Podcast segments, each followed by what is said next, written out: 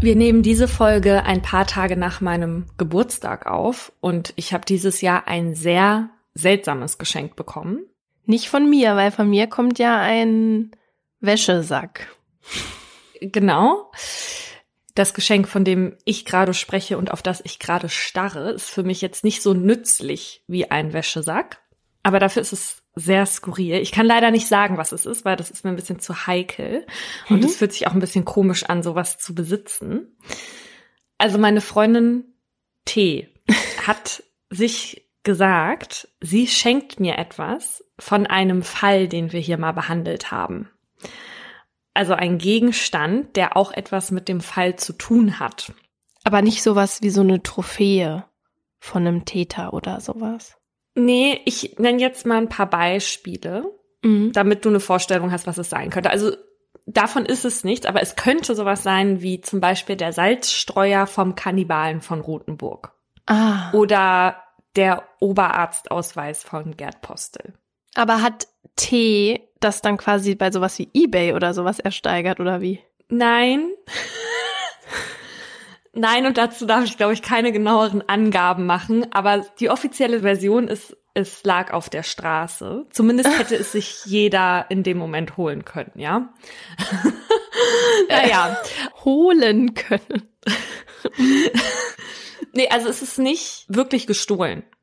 Auf jeden Fall habe ich mir gedacht, es gibt bestimmt irgendwelche kranken Menschen, die sowas hobbymäßig machen, ne? So wie Dark Tourism, nur dass sie sich halt Gegenstände von Tatorten oder MörderInnen einsammeln oder so. Ja. Und tatsächlich gibt es dafür sogar einen Namen, und zwar Murder Billiard. Und das ist also das Sammeln von Gegenständen, die mit Tatorten oder TäterInnen zu tun haben. Also sowas wie eine Haarsträhne von einem Täter oder einer Täterin, mhm. aber auch Bilder, die die gemalt haben. Und es gibt einen Mann, der heißt Eric Holler. Und der hat mit dem Night Stalker, das ist ein Serienmörder und Vergewaltiger aus den USA, Kontakt über Briefe gehabt, als der Night Stalker schon im Gefängnis saß. Und der Night Stalker hat Holler dann irgendwann so Bilder geschickt, die er gemalt hat, die Holler dann wiederum auf eBay verkauft hat. Und das lief so gut, dass der dann auch andere Serienmörder anschrieb, die ihm dann Sachen schicken sollten. Und damit hat er dann einen ganzen Online-Shop aufgemacht. Mm -mm. Der existiert auch immer noch. Da war ich gerade drauf. Und da kann man halt so einen handgeschriebenen Brief von Charles Manson für 850 Dollar kaufen. Oh mein Gott. Aber warte mal, kriegt denn der Täter oder die Täterin auch dann was davon ab? Oder ist das dann alles nur für diesen Typen, der das einsammelt? Das weiß ich nicht. Ich glaube, das ist ja auch, also das ist ja deren Deal. Ne? Ich denke mal, dass die wahrscheinlich dann auch schon ein bisschen Geld kriegen. Aber wer gibt dafür Geld aus und sammelt solche Sachen? Also kommt ja drauf an, was. Ja, eine Haarsträhne finde ich jetzt auch echt übel. Aber wenn man jetzt, keine Ahnung, ein Bild schön findet, das ähm, Charles Manson gemalt hat, finde ich jetzt auch ziemlich, also würde ich jetzt mir auch nicht aufhängen zu Hause, aber das kann ich noch eher verstehen als eine Haarsträhne oder sowas. Nachher auch noch Zehennägel oder irgendwas, weißt du? Okay, aber jetzt zum Beispiel den Salzstreuer vom Kannibalen von Rothenburg. Was? Ob ich mir das aufstellen würde oder ob ich das schlimm finde? Nee, wie, ja, wie, wie du das findest. Ich finde es sehr merkwürdig. Ich würde die Person, die sich das kauft, mit anderen Augen sehen. Weil warum sollte man sowas zu Hause haben? Warum? Ja. Du hast ja sowas. Ich sehe dich jetzt mit anderen Augen. Genau, aber ich, ich habe es ja jetzt geschenkt bekommen. Ich bin mir auch noch unschlüssig, wie ich mich moralisch so fühlen soll. Weg damit. Meine Freundin T wusste es auch nicht. Also wir saßen dann beide davor und haben uns gedacht, auf so einer moralisch verwerflich Skala, wie schlimm ist das jetzt, dass wir jetzt das angucken oder haben? Ja. Aber jetzt ist es ja eh schon zu spät, deswegen. Und wo wird es jetzt stehen in deiner Wohnung? Ich werde es an einen Platz packen, wo man es nicht sieht. also man sieht bei unserer Diskussion schon, in Deutschland ist man, was Crime angeht, ja viel vorsichtiger, weil im amerikanischen Raum ist diese Nachfrage ja da und damit machen Leute Geld und das ist hier nicht so, was manchmal auch ganz gut ist, dass wir hier so ein bisschen mehr verklemmt sind vielleicht. Ja, und dass man hier TäterInnen nicht so glorifiziert, weil das macht man, indem man irgendwas für 850 Dollar, also so den Preis anhebt für irgendwas, was ein Mörder gemacht hat oder gehört hat oder sowas. Womit wir zum nächsten Thema kommen. Ihr könnt auch etwas in einem Online-Shop kaufen, was mit Crime zu tun hat. Allerdings reden wir da jetzt von unserem Merch, denn das können wir jetzt endlich im Podcast verkünden. Es wird Merch geben, weil viele von euch uns geschrieben haben, dass sie für die Tour gerne noch was kaufen wollen würden, damit sie da quasi in unserer Uniform auftauchen können. Genau, und wir waren ziemlich fleißig. Diesmal gibt es nämlich eine Tasse mit unserem Mordlust-Logo und mit nicht despektierlich gemeint drauf, eine Gurkencappy und endlich auch T-Shirts mit Mordlust drauf. Müssten wir an dieser Stelle nochmal sagen, weshalb eine Gurke oder meinst du, die Leute wissen, weshalb sie sich eine Cappy mit einer Gurke kaufen sollen? Will nicht jeder eine Cappy mit einer Gurke drauf? Auch ohne Grund? Das ist richtig, aber wichtig ist, dass ihr die auch immer von der Straße sammelt, damit niemand drüber stolpert und ihr euch nachher irgendwie einer Tötung schuldig macht. Außerdem gibt's auch noch Shirts mit Garantin auf Lebenszeit. Das ist eins von euren Designs, die ihr uns auf Instagram zugeschickt hattet als Vorschläge. Das hat nämlich die liebe Alice uns vorgeschlagen. Und weiterhin gibt's natürlich auch noch unsere nicht despektierlich gemeint Shirts. Und das alles könnt ihr ab jetzt, wenn ihr diese Folge am Veröffentlichungstag, dem 27. April 2022, hört, bis Sonntag, den 1. Mai um 23.59 Uhr vorbestellen. Und zwar über partner-in-crime.tskr.eu. Den packen wir euch natürlich auch in die Folgenbeschreibung und auch bei uns auf Instagram Mordlust der Podcast in die Bio. Wir begrenzen die Stückzahl diesmal nicht. Das Limit ist quasi der Bestand der Produktionsfirma und halt der Zeitraum. Und damit herzlich willkommen beim Mordlust, einem Podcast der Partner in Crime. Wir reden hier über wahre Verbrechen und ihre Hintergründe. Mein Name ist Paulina Kraser. Und ich bin Laura Wohlers. In jeder Folge gibt es ein bestimmtes Oberthema, zu dem wir zwei wahre Kriminalfälle nacherzählen, darüber diskutieren und auch mit Menschen mit Expertise sprechen. Wir reden hier auch ein bisschen lockerer mal miteinander. Das hat aber nichts damit zu tun, dass uns die Ernsthaftigkeit fehlt. Das ist für uns einfach immer so eine Art Comic Relief, damit wir zwischendurch auch mal aufatmen können. Das ist aber natürlich nicht despektierlich gemeint. Heute geht's bei uns um Love Scamming. Das ist ein Verbrechen, bei dem die TäterInnen die Gefühle ihrer Opfer ausnutzen, um ihnen das Geld aus der Tasche zu ziehen. Also eigentlich sowas wie moderne Heiratsschwindler, die ihre Opfer halt online suchen. Also ich habe bisher, glaube ich, noch nie mit einem Liebesbetrüger jetzt online zu tun gehabt. Nach der Recherche zu der Folge kann man die ja manchmal an so ein paar Dingen erkennen. Aber mir ist aufgefallen, dass ich vielleicht mal selbst sowas wie eine Liebesbetrügerin war. Und zwar kennst du doch diesen Chat Yippie. Der war sowas wie Knuddels. Yippie? Ja. Das hieß yippie.de oder so. Yippie. Yippie. Yappi. Nein. Nee, das hieß Yippie. Nee. Das kann ich nicht. Naja, auf jeden Fall muss ich zugeben, ich habe mich da schon manchmal als jemand anderes ausgegeben, weil ich halt, ich war meistens älter, als ich selber war. Ich hatte eine große Oberweite, also auch eine größere, als ich dann damals hatte. Und ich hieß auch nicht Laura, sondern ich hatte immer andere Namen, halt Jessica oder so. Also ich habe nie die Menschen da also so dazu gebracht, mir Geld zu schicken oder so, ja. Also ich habe, wenn dann versucht, irgendwie die Handy oder Festnetznummer von der anderen Person zu bekommen, um dann halt zu telefonieren. Das war so meine Masche. Und was aber deine Masche. Und was hättest du dir dann erbeutet? Aufmerksamkeit oder wie? ja, genau. Ich habe dann schon auch mal mit denen telefoniert. Und wie alt waren die dann? Wenn die auch so wie ich gelogen haben, dann kann ich das ja gar nicht sagen. Aber was sie geschrieben haben, war immer so schon so 20 oder so. Aber das habe ich ja auch geschrieben, dass ich 20 bin. Ich habe auch mal mit einer Freundin, erinnere ich mich noch ganz genau, dass wir so vorm Computer saßen und auch irgendwo gechattet haben. Und da war irgendein halt, also es war halt schon ein Mann, ja. Ich weiß jetzt auch nicht, wie alt der war, aber auf jeden Fall über 20. Weit über 20. Und dann hat er uns so gefragt, wie seht ihr aus? Und das haben wir natürlich auch, haben natürlich auch behauptet, wir haben Brüste, wo wir keine hatten. Und was, da, da erinnere ich mich noch ganz genau dran, dass ähm, wir uns dann beschrieben haben, so die eine blond und die andere brünett mit blonden Strähnchen. Wo man sich ja auch so denkt, wen soll das denn jetzt aus der Reserve locken? Und wie man sowas dann auch noch provoziert hat, da als Minderjährige womöglich an so einen pädophilen Straftäter zu geraten, am besten noch, die sich ja damals tatsächlich viel bei Knuddels rumgetrieben haben. Ja, es ist nämlich manchmal nicht die Person dahinter, für die sie sich ausgibt. Zitat von Jessica, 20 Jahre alt, dickbusig. In dem Fall, den ich jetzt erzähle, geht es zumindest um deutlich mehr als nur darum, eine Telefonnummer vom Gegenüber zu bekommen. Die Geschichte erzählt von einem gebrochenen Herzen und der verzweifelten Suche nach den HerzensbrecherInnen. Einige Namen habe ich geändert.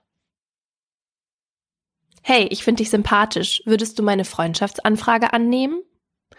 Das ist die Nachricht, die Vishnias Leben für immer verändern wird.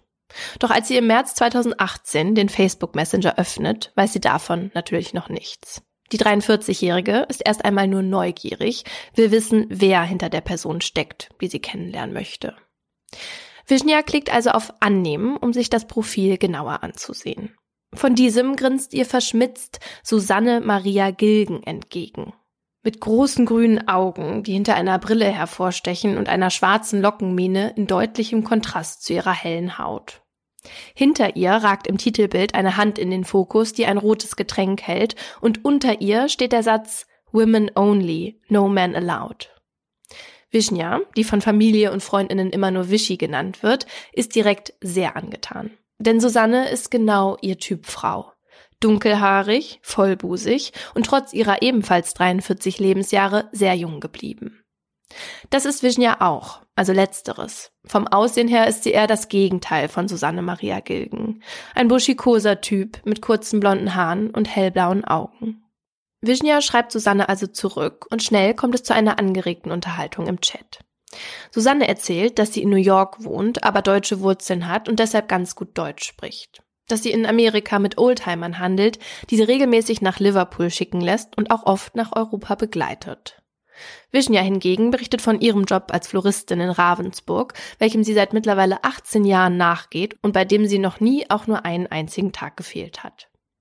Schnell wird es aber auch persönlicher. So schreibt Susanne, dass sie gerade erst aus einer Beziehung kommt, in der sie mehrfach betrogen wurde und dass es ihr daher gerade nicht sonderlich gut geht. Vishnya versteht ihren Schmerz. Auch sie hatte sich erst vor drei Monaten von ihrer Partnerin Lilly getrennt, nachdem diese ihr nach 16 Jahren Beziehung gebeichtet hatte, mit einem Mann fremdgegangen und nun schwanger zu sein. Weia. Für Vishnya ist da eine Welt zusammengebrochen. Niemals hätte sie das von ihrer Freundin erwartet. Schon gar nicht in einer Zeit, in der Vishnya sowieso schon genug private Probleme plagen. Im September erst war ihr Vater in Kroatien verstorben, der ihr nicht nur einen Haufen Schulden vererbt, sondern auch ihre Mutter allein zurückgelassen hat. Um von da an für ihre Pflege zu bezahlen, musste Vishnya einen Kredit aufnehmen, den sie noch über Jahre wird abstottern müssen. All das vertraut Vishnya Susanne jetzt im Facebook Messenger an. Die beiden schreiben an diesem ersten Tag noch bis spät in die Nacht, und als Vishnya todmüde ins Bett fällt, schläft sie seit langem mal wieder mit einem Lächeln auf den Lippen ein. Drei Tage und etliche Facebook-Nachrichten später fragt Susanne, ob die beiden auf WhatsApp wechseln wollen. Gesagt, getan. Ab jetzt geht es fast im Sekundentakt weiter und schnell bekommt Vision ja das Gefühl, Susanne schon ewig zu kennen. Sie erfährt, dass Susannes Eltern beide bereits verstorben sind und sie zu ihrer Schwester keinen Kontakt mehr hat. Von ihrer einzigen Freundin Elena und entfernteren Verwandten aus Deutschland. Susanne hört im Gegenzug von Viznia, dass diese 1991 mit ihrer kleinen Schwester und ihrer Oma vor dem Bürgerkrieg im damaligen Jugoslawien nach Deutschland geflohen war. Da war Viznia erst 16 Jahre alt. Ihre Eltern konnten damals nicht mit, ihr Vater war Soldat, ihre Mutter Krankenschwester. Für Virginia war in Deutschland alles neu und aufregend, aber auch beängstigend. Doch sie biss sich durch, besuchte den Deutschunterricht und fing schließlich die Lehre zur Floristin an. Ihre kleine Schwester konnte sich mit der neuen Heimat nicht so gut anfreunden. Sie hatte zu großes Heimweh und war drei Jahre nach der Flucht zurück zu ihren Eltern nach Kroatien gegangen. Genau wie die Oma.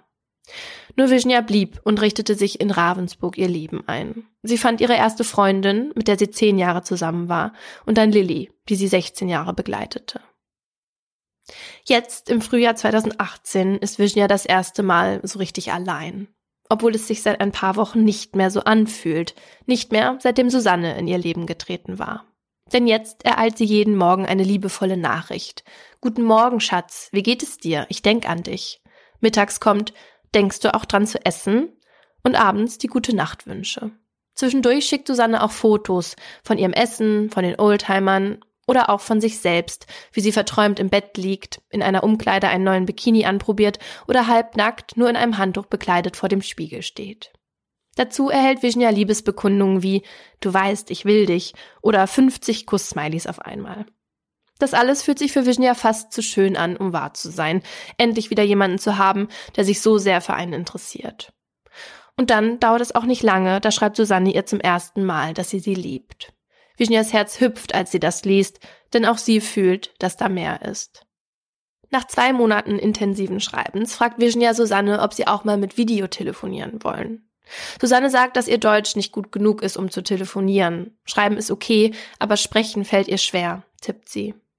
Virginia, der es mit der englischen Sprache ähnlich geht, kann ihre neue Freundin verstehen.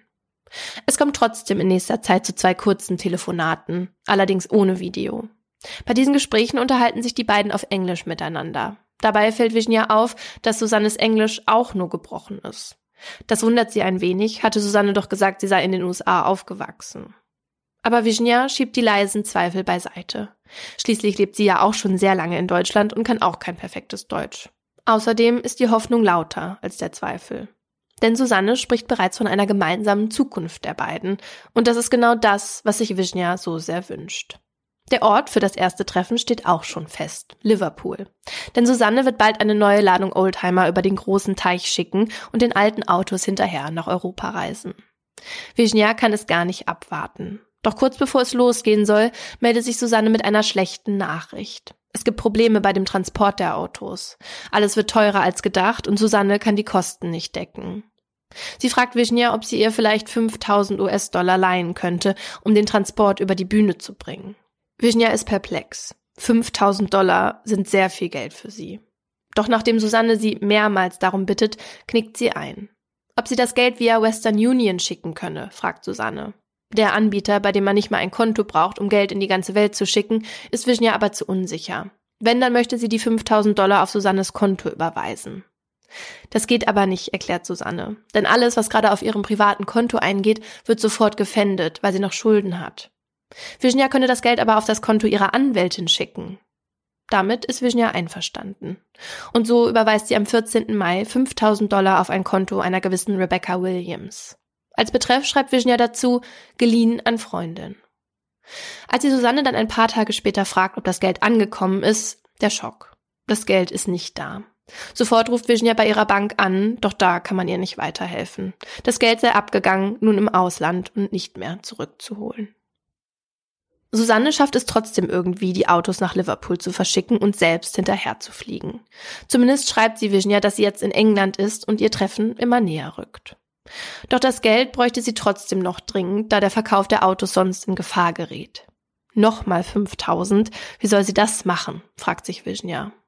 Die einzige Möglichkeit, die sie sieht, ist, ihren alten VW-Bus zu verkaufen, und das tut sie schließlich. Bevor sie das Geld aber erneut sendet, spricht sie eine Bedingung aus. Sie überweist nur an Susanne selbst. Denn mittlerweile ist Virginia misstrauisch geworden. Sie möchte ihrer Freundin glauben, aber nachdem sie nun schon so viel Geld verloren hat, braucht sie diese Sicherheit. Am Ende schickt sie einer Susanne Maria Gilgen via MoneyGram, was ein ähnlicher Anbieter wie Western Union ist, 5000 Dollar nach England. Diesmal wird das Geld abgeholt. Darüber erhält Virginia eine Nachricht. Und kurz darauf folgen überschwängliche Danksagungen. Du bist das Beste, was mir je passiert ist. Und noch nie hat mir jemand so geholfen. Susanne schreibt sogar von Seelenverwandtschaft und verspricht sich auf jeden Fall zu revanchieren und das Geld, wenn nötig, mit Zinsen zurückzuzahlen. Doch es dauert nicht lange, da fragt Susanne wieder nach Geld. Und zwar für die Miete der kleinen Ferienwohnung in England, in der sie jetzt für ein paar Wochen wohnen wird. 1400 Euro verlangt ihr Mieter für den ersten Monat. Virginia zögert und fordert erst einmal einen Screenshot von Susannes Flugticket, um sicherzugehen, dass sie auch wirklich geflogen ist. Zwei Minuten später ist sie da, die Buchungsbestätigung von KLM für einen Flug für Susanne Maria Gilgen von New York nach Liverpool am 24. Mai 2018. Direkt danach schreibt Susanne, Oh, es ist schade, dass du mir nicht vertraust. Du brichst mir das Herz. Aber Virginia ist jetzt überzeugt und überweist 1400 Euro via MoneyGram an einen gewissen Tim Black, der laut Susanne ihr neuer Vermieter ist. Nachdem auch das Geld angekommen ist, schreibt Susanne, dass Virginia jetzt ihre Flüge buchen soll und schickt gleich ihre Adresse mit. Weil an Virginia trotzdem immer noch leise Zweifel nagen, will sie, bevor sie die Reise antritt, erst einmal checken, ob Susanne wirklich in dieser Wohnung anzutreffen ist. Dazu versendet Virginia über den Blumenhandel, bei dem sie arbeitet, einen großen Strauß. Ein paar Tage später schickt Susanne ein Foto davon und dazu die Nachricht, ich habe deine frischen Blumen, Baby. Virginia ist erleichtert und freut sich jetzt auf den kommenden Urlaub in Großbritannien, bis zwei Tage später eine neue Bitte ihre Vorfreude trübt. Die Autos stecken im Zoll fest, schreibt Susanne. Fast 4000 Euro bräuchte sie, um sie da rauszukriegen und verkaufen zu können. Doch diesmal kann Virginia nicht helfen, hat sie ihrer neuen Freundin doch schon ihr ganzes Vermögen überlassen. Aber Susanne hört nicht auf zu bitten und schreibt, Du wirst es von mir zurückbekommen, das verspreche ich dir. Ich muss nur in der Lage sein, den Rest des Geldes aufzubringen, um die Autos zum Verkaufsplatz zu bringen. Dann ist es eine abgeschlossene Sache. Nach dem Verkauf kann ich Ihnen gesamten Kredit zurückzahlen, auch wenn es bedeutet, mit Zinsen zu bezahlen. Vishnya? Ich kann nur noch Bank ausrauben. Susanne? Nein, Baby. Sie nicht gebeten, eine Bank zu rob. Am Ende kann Vishnya durch ihren aufgenommenen Kredit das Geld doch noch bezahlen. Fast 4000 Euro gehen diesmal via MoneyGram an eine Firma namens Kobasan, die angeblich zum Zoll gehört. Virginia kommt das mit dem Geld mittlerweile mehr als komisch vor und das sagt sie auch Susanne. Doch die versichert ihr ihre Liebe und dass sie ihr vertrauen könne. Dein Herz ist das, was ich nicht verletzen möchte und alles wird gut, schreibt sie. Daran will Virginia glauben. Aber als Susanne ihr kurz bevor sie sich auf den Weg nach England machen will, erklärt, dass sie jetzt kurzfristig wieder zurück in die USA muss, da es Probleme in der Firma gibt, läuft bei Virginia das Fass über. Als ihr klar wird, dass es nicht zum Treffen kommt und sie mehr als 15.000 Euro in die halbe Welt überwiesen hatte, zerspringt ihr Herz in tausend Teile. Der kleine Zweifel, der ihr von Anfang an ins Ohr geflüstert hatte, dass alles zu schön ist, um wahr zu sein, gewinnt Überhand und Virginia schreibt, Jetzt weiß ich, dass du ein Fake bist. Und in diesem Moment beginnt Virginias Verwandlung von einer Frau mit rosaroter Brille auf der Nase zu einer Privatdetektivin, die alles dafür tun wird, die Person hinter Susanne Maria Gilgen ausfindig zu machen. Jeden Tag nach der Arbeit setzt sie sich an ihren PC und sucht nach Hinweisen. Ihre Trauer über die verlorene Liebe wandelt sie um in Durchhaltevermögen. Irgendwann stößt sie in einer Facebook-Gruppe für homosexuelle Frauen auf ein Profil, das ihr sehr bekannt vorkommt. Es sind dieselben Fotos, dieselben Informationen, nur der Name ist ein anderer. Diesmal heißt die schöne Brünette Stephane Hood. Mit Screenshots von diesem Profil und solchen ihrer Nachrichten von Susanne, den Überweisungen und Fotos macht sich Virginia Anfang Juli auf zur Polizei. Doch die Reaktion des Beamten, dem sie ihre Geschichte erzählt, ist nicht die, auf die Virginia gehofft hatte. Anstatt Verständnis zu zeigen, fragt er sie, wieso eine, Zitat, junge, hübsche Frau auf so etwas hereinfallen könne. Sie habe es doch gar nicht nötig, im Internet nach Partnerinnen zu suchen. Virginia fühlt sich nicht ernst genommen, trotzdem gibt sie all ihre ausgedruckten Beweise ab und erstattet Anzeige wegen Internetbetrugs. Nur ein paar Tage später flattert ein Brief der Staatsanwaltschaft Ravensburg in Virginias Briefkasten. Eine kleine Hoffnung wird durch Enttäuschung abgelöst, denn das Schreiben ist kurz und knapp. Das Ermittlungsverfahren wurde eingestellt, weil der Täter bisher nicht ermittelt werden konnte, steht dort. Virginia ist also auf sich allein gestellt. Und so wächst die Idee, nach England zu fliegen und Susanne auf eigene Faust zu suchen. Als sie im November genügend Geld beisammen hat, um sich Flugtickets zu kaufen, geht es los. In England angekommen, macht sich Virginia sofort auf den Weg zu der Adresse, an die sie die Blumen geschickt hatte. Denn da hatte definitiv entweder Susanne in Anführungszeichen, die Lieferung angenommen oder jemand, der zu ihr Kontakt hat. Doch als sie schließlich vor der Tür des Hauses steht und Sturm klingelt, macht ihr niemand auf. Auch auf ihr Rufen nach Susanne reagiert keiner. Als irgendwann ein Mann vor dem Gebäude erscheint, fragt Virginia ihn, ob er die Frau von dem Foto kenne, das sie ihm vor die Nase hält. Nein, antwortet der Mann. Er habe diese Frau noch nie in seinem Leben gesehen. Enttäuscht fährt Virginia mit dem Bus zurück nach London. Auch dort versucht sie ihr Glück bei der Polizei, aber man erklärt ihr, dass sie erst einen Antrag in Deutschland stellen müsste, um hier Ermittlungen anregen zu können. Unverrichteter Dinge verlässt Virginia England also wieder. In Deutschland angekommen, meldet sie sich bei der Staatsanwaltschaft wegen des Antrags. Ein Rechtshilfeersuchen nach Großbritannien läuft schon, da es sich in derartigen Fällen erfahrungsgemäß um Fantasienamen handelt, aller Wahrscheinlichkeit nach ins Leere ist die schriftliche Antwort, die Virginia ein paar Tage später erreicht. Virginia kriegt aber noch eine Nachricht, die sie wütend macht. Hallo Baby, du musst nicht nach mir suchen, ich komme zu dir, ich liebe dich und würde dich nie verlassen, schreibt ihr plötzlich Susanne bei Google Hangouts. Boah. Auf diesem Kanal hatten sie bisher keinen Kontakt gehabt, aber Virginia war aufgefallen, dass Susanne vor drei Tagen ihre Nummer und ihr Facebook-Profil gelöscht hatte, nachdem sie ihr geschrieben hatte, dass sie nach England fliegen wird, um sie zu suchen. Okay, wenn du mich so sehr liebst, dann zeig dich jetzt vor der Kamera, schreibt Vision ja trotzig zurück. Darauf erstmal Funkstille. Und dann geht die Kamera an. Und vor Visionia sitzt eine junge schwarze Frau mit dunklen Augen und langen schwarzen Haaren. Visionia weiß nicht, wie sie reagieren soll und fängt an zu lachen. Dann klappt sie den Laptop zu. Das muss sie erstmal verkraften. Wie passt das alles zusammen? Susanne hatte ihr doch Fotos von sich geschickt und auf denen sah sie ganz anders aus als die Frau, die sich gerade für Susanne ausgegeben hatte. Nachdem Visionia den ersten Schock verdaut hat, schreibt sie der jungen Frau bei Hangouts, um herauszufinden, ob diese Person tatsächlich die ist, mit der sie die letzten Monate geschrieben hatte. Ihr Gegenüber antwortet ihr, diesmal allerdings auf Englisch, dass sie in Nigeria wohnt und die Fotos für das Facebook-Profil von Susanne Maria Gilgen von einer Frau namens Alessia geklaut hatte. Virginia glaubt ihr nicht. Welche Person macht solche intimen Fotos öffentlich zugänglich? Sie hakt gezielt nach. Was haben wir als letztes geschrieben? Ich habe den Chat nicht mehr, kommt als Antwort. Und was hast du geschrieben, wie du es mir besorgen willst? Auf diese Frage schreibt die junge Frau etwas ganz anderes, als zuvor Susanne bei WhatsApp geschrieben hatte.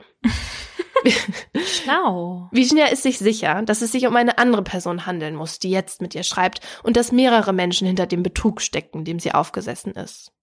Aber wer sind diese Leute? Virginia sieht sich noch einmal alle Fotos an, die Susanne ihr geschickt hatte, um Antworten zu finden. An einem bleibt ihr Blick kleben.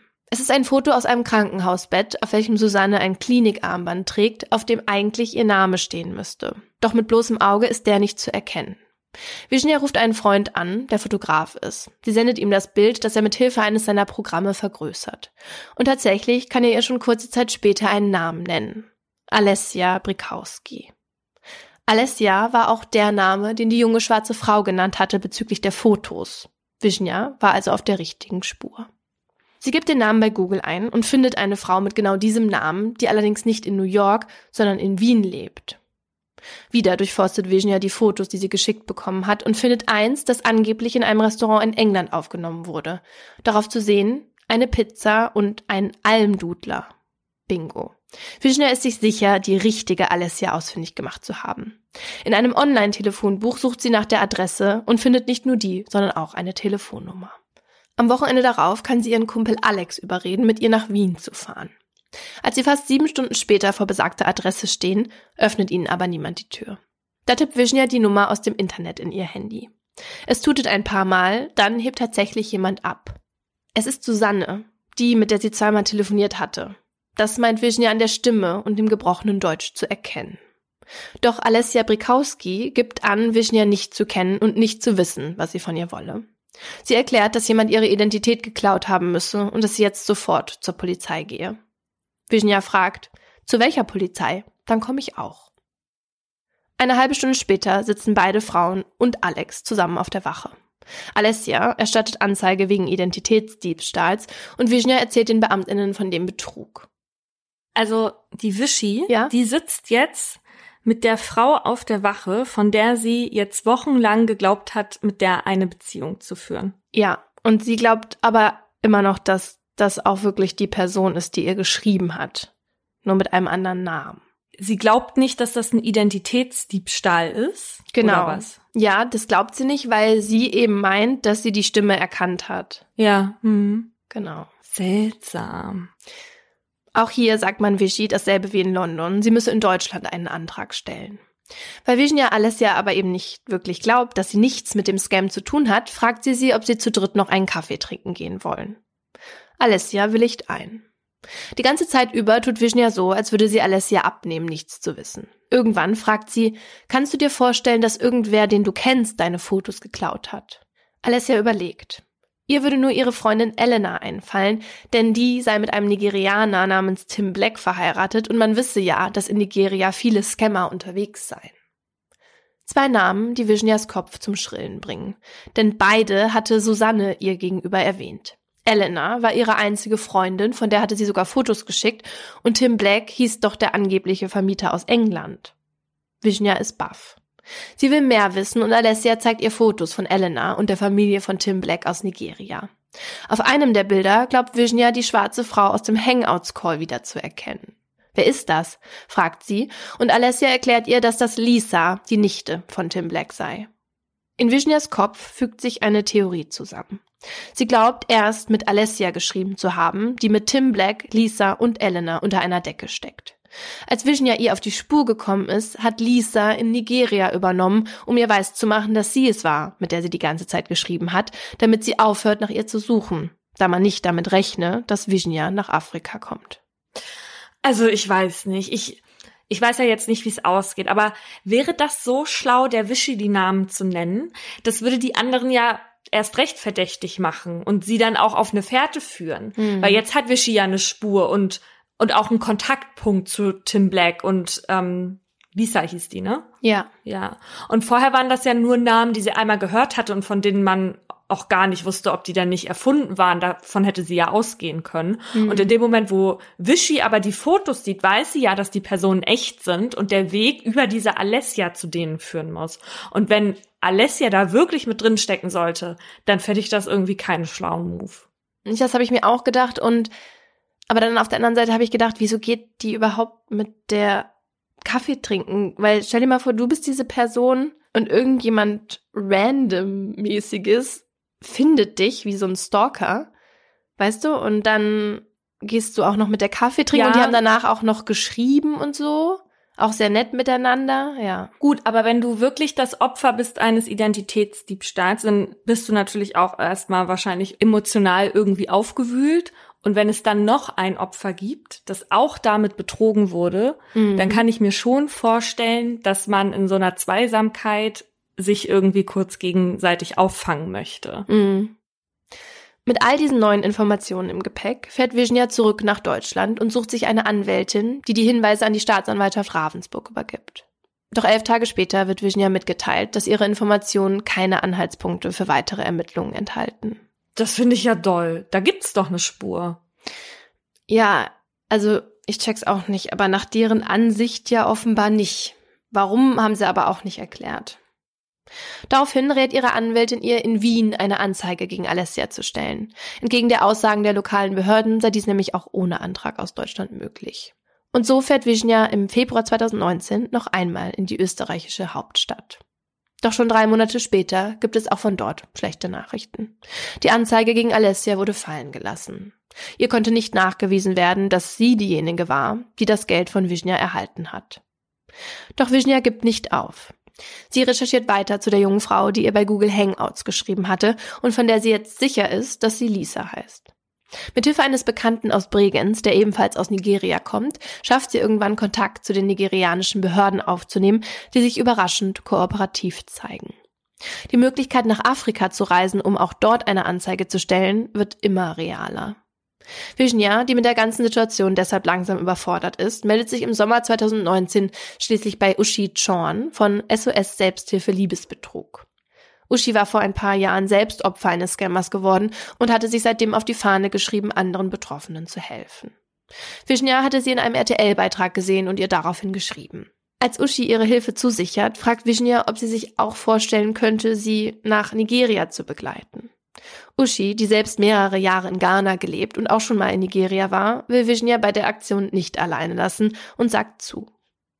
In den nächsten Monaten müssen die zwei Frauen einige Hürden überspringen, bis sie schließlich alle Impfungen, Visa und das nötige Geld beisammen haben, um ihre Mission in die Tat umzusetzen. Am 28. Dezember 2020 ist es endlich soweit. Virginia und Uschi steigen in den Flieger Richtung Nigeria. In Benin-Stadt angekommen, treffen sie im Hotel auf eine Polizistin mit dem Namen Joy, mit der sie vor ihrer Reise Kontakt hatten und die Lisa mit Hilfe von Facebook und Screenshots, die Vision ja bei Hangouts gemacht hatte, hatte ausfindig machen können. Also die, mit der sie dann auch das erste Mal den Videocall hatte. Genau. Joy erklärt den beiden Frauen, dass sie am nächsten Tag alle zusammen zu dem Schönheitssalon fahren würden, in dem Lisa arbeitet, um sie zu konfrontieren. Virginia und Uschi sind einverstanden.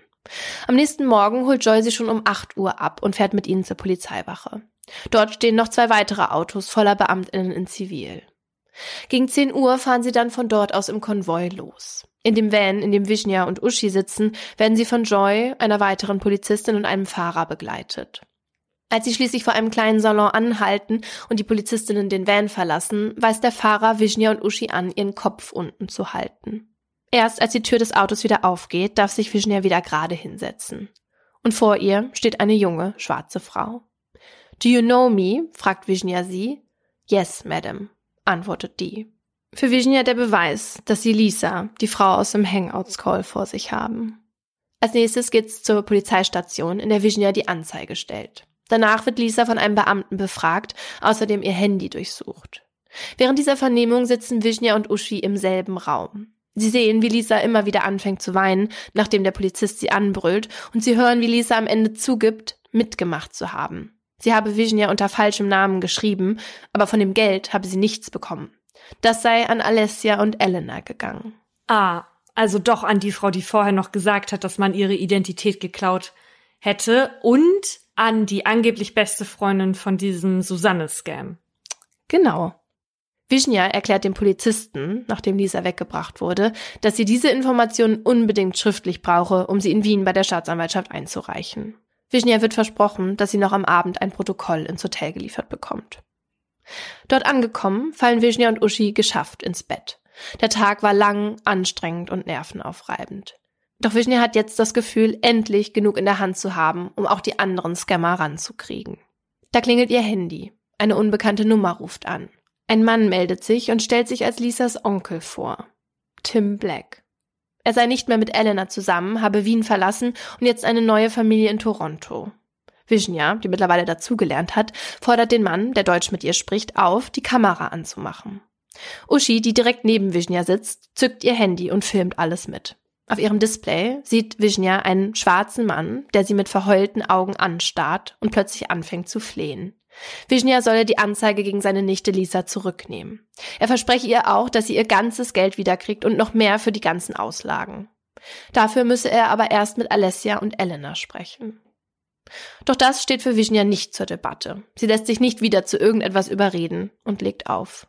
Nach fünf langen Tagen unter der Sonne Afrikas machen sich Virginia und Uschi schließlich auf die Heimreise ins kalte Deutschland. Im Gepäck das Protokoll der Polizei. Zurück zu Hause sucht sich Virginia einen Anwalt in Wien, der im Frühjahr 2021 erneut eine Strafanzeige gegen Alessia stellt, diesmal inklusive aller Informationen aus Nigeria. Doch bis heute, mehr als einem Jahr später, gibt es immer noch keine Anklage. Normalerweise haben wir am Ende unserer Fälle ein Urteil, das die Geschichte abschließt. Bei Scamming gibt es das leider selten. Darüber ist Virginia maßlos enttäuscht. Sie fühlt sich ein zweites Mal betrogen. Von den Behörden in Deutschland, Österreich und England. Das Geld hat sie schon lange abgeschrieben. Ihr geht es darum, dass diese Leute nicht weiter betrügen können. Nicht weiter mit den Gefühlen anderer Menschen spielen und sie ausnehmen. Das ist Virginia am wichtigsten. Und deshalb will sie weiterkämpfen. Ihr nächstes Ziel ist nach Toronto zu fliegen und dort Anzeige gegen Tim Black zu stellen. Mit Hilfe eines Privatdetektivs hat sie bereits seine Adresse ausfindig machen können, denn sie will nicht aufgeben, bis die Menschen, die ihr das Herz gebrochen haben, vor Gericht stehen. Okay, und bis heute weiß man nicht, ob Alessia, also die Frau, die auf den Fotos zu sehen war, damit drin hängt. Nee, das weiß man nicht. Aber dieser Tim Black und die Lisa, die sie da in Nigeria überführt hat, die beschuldigen die ja, dass sie mit drin hängt. Genau. Aber, also, die österreichischen Behörden haben ja das Ermittlungsverfahren eingestellt. Also, hm. sie haben sie ja offenbar, so sollte es zumindest sein, untersucht und geguckt, ob es da was zu finden gibt, irgendwelche Beweise. Und sie haben es ja eingestellt. Eingestellt heißt ja tatsächlich nicht, dass sie es nicht ist, sondern einfach nur, dass man keine Beweise vorbringen konnte, die dann eine Verurteilung wahrscheinlich machen. Ne? Genau, und was ich eh mal erwähnen möchte, ist, dass ich jetzt ja dann eben auch nicht mit einem Urteil arbeiten konnte und nur Virginias Seite der Geschichte habe. Ne? Also ich habe vier Stunden mit ihr telefoniert und habe auch etliche Screenshots und Dokumente gesehen.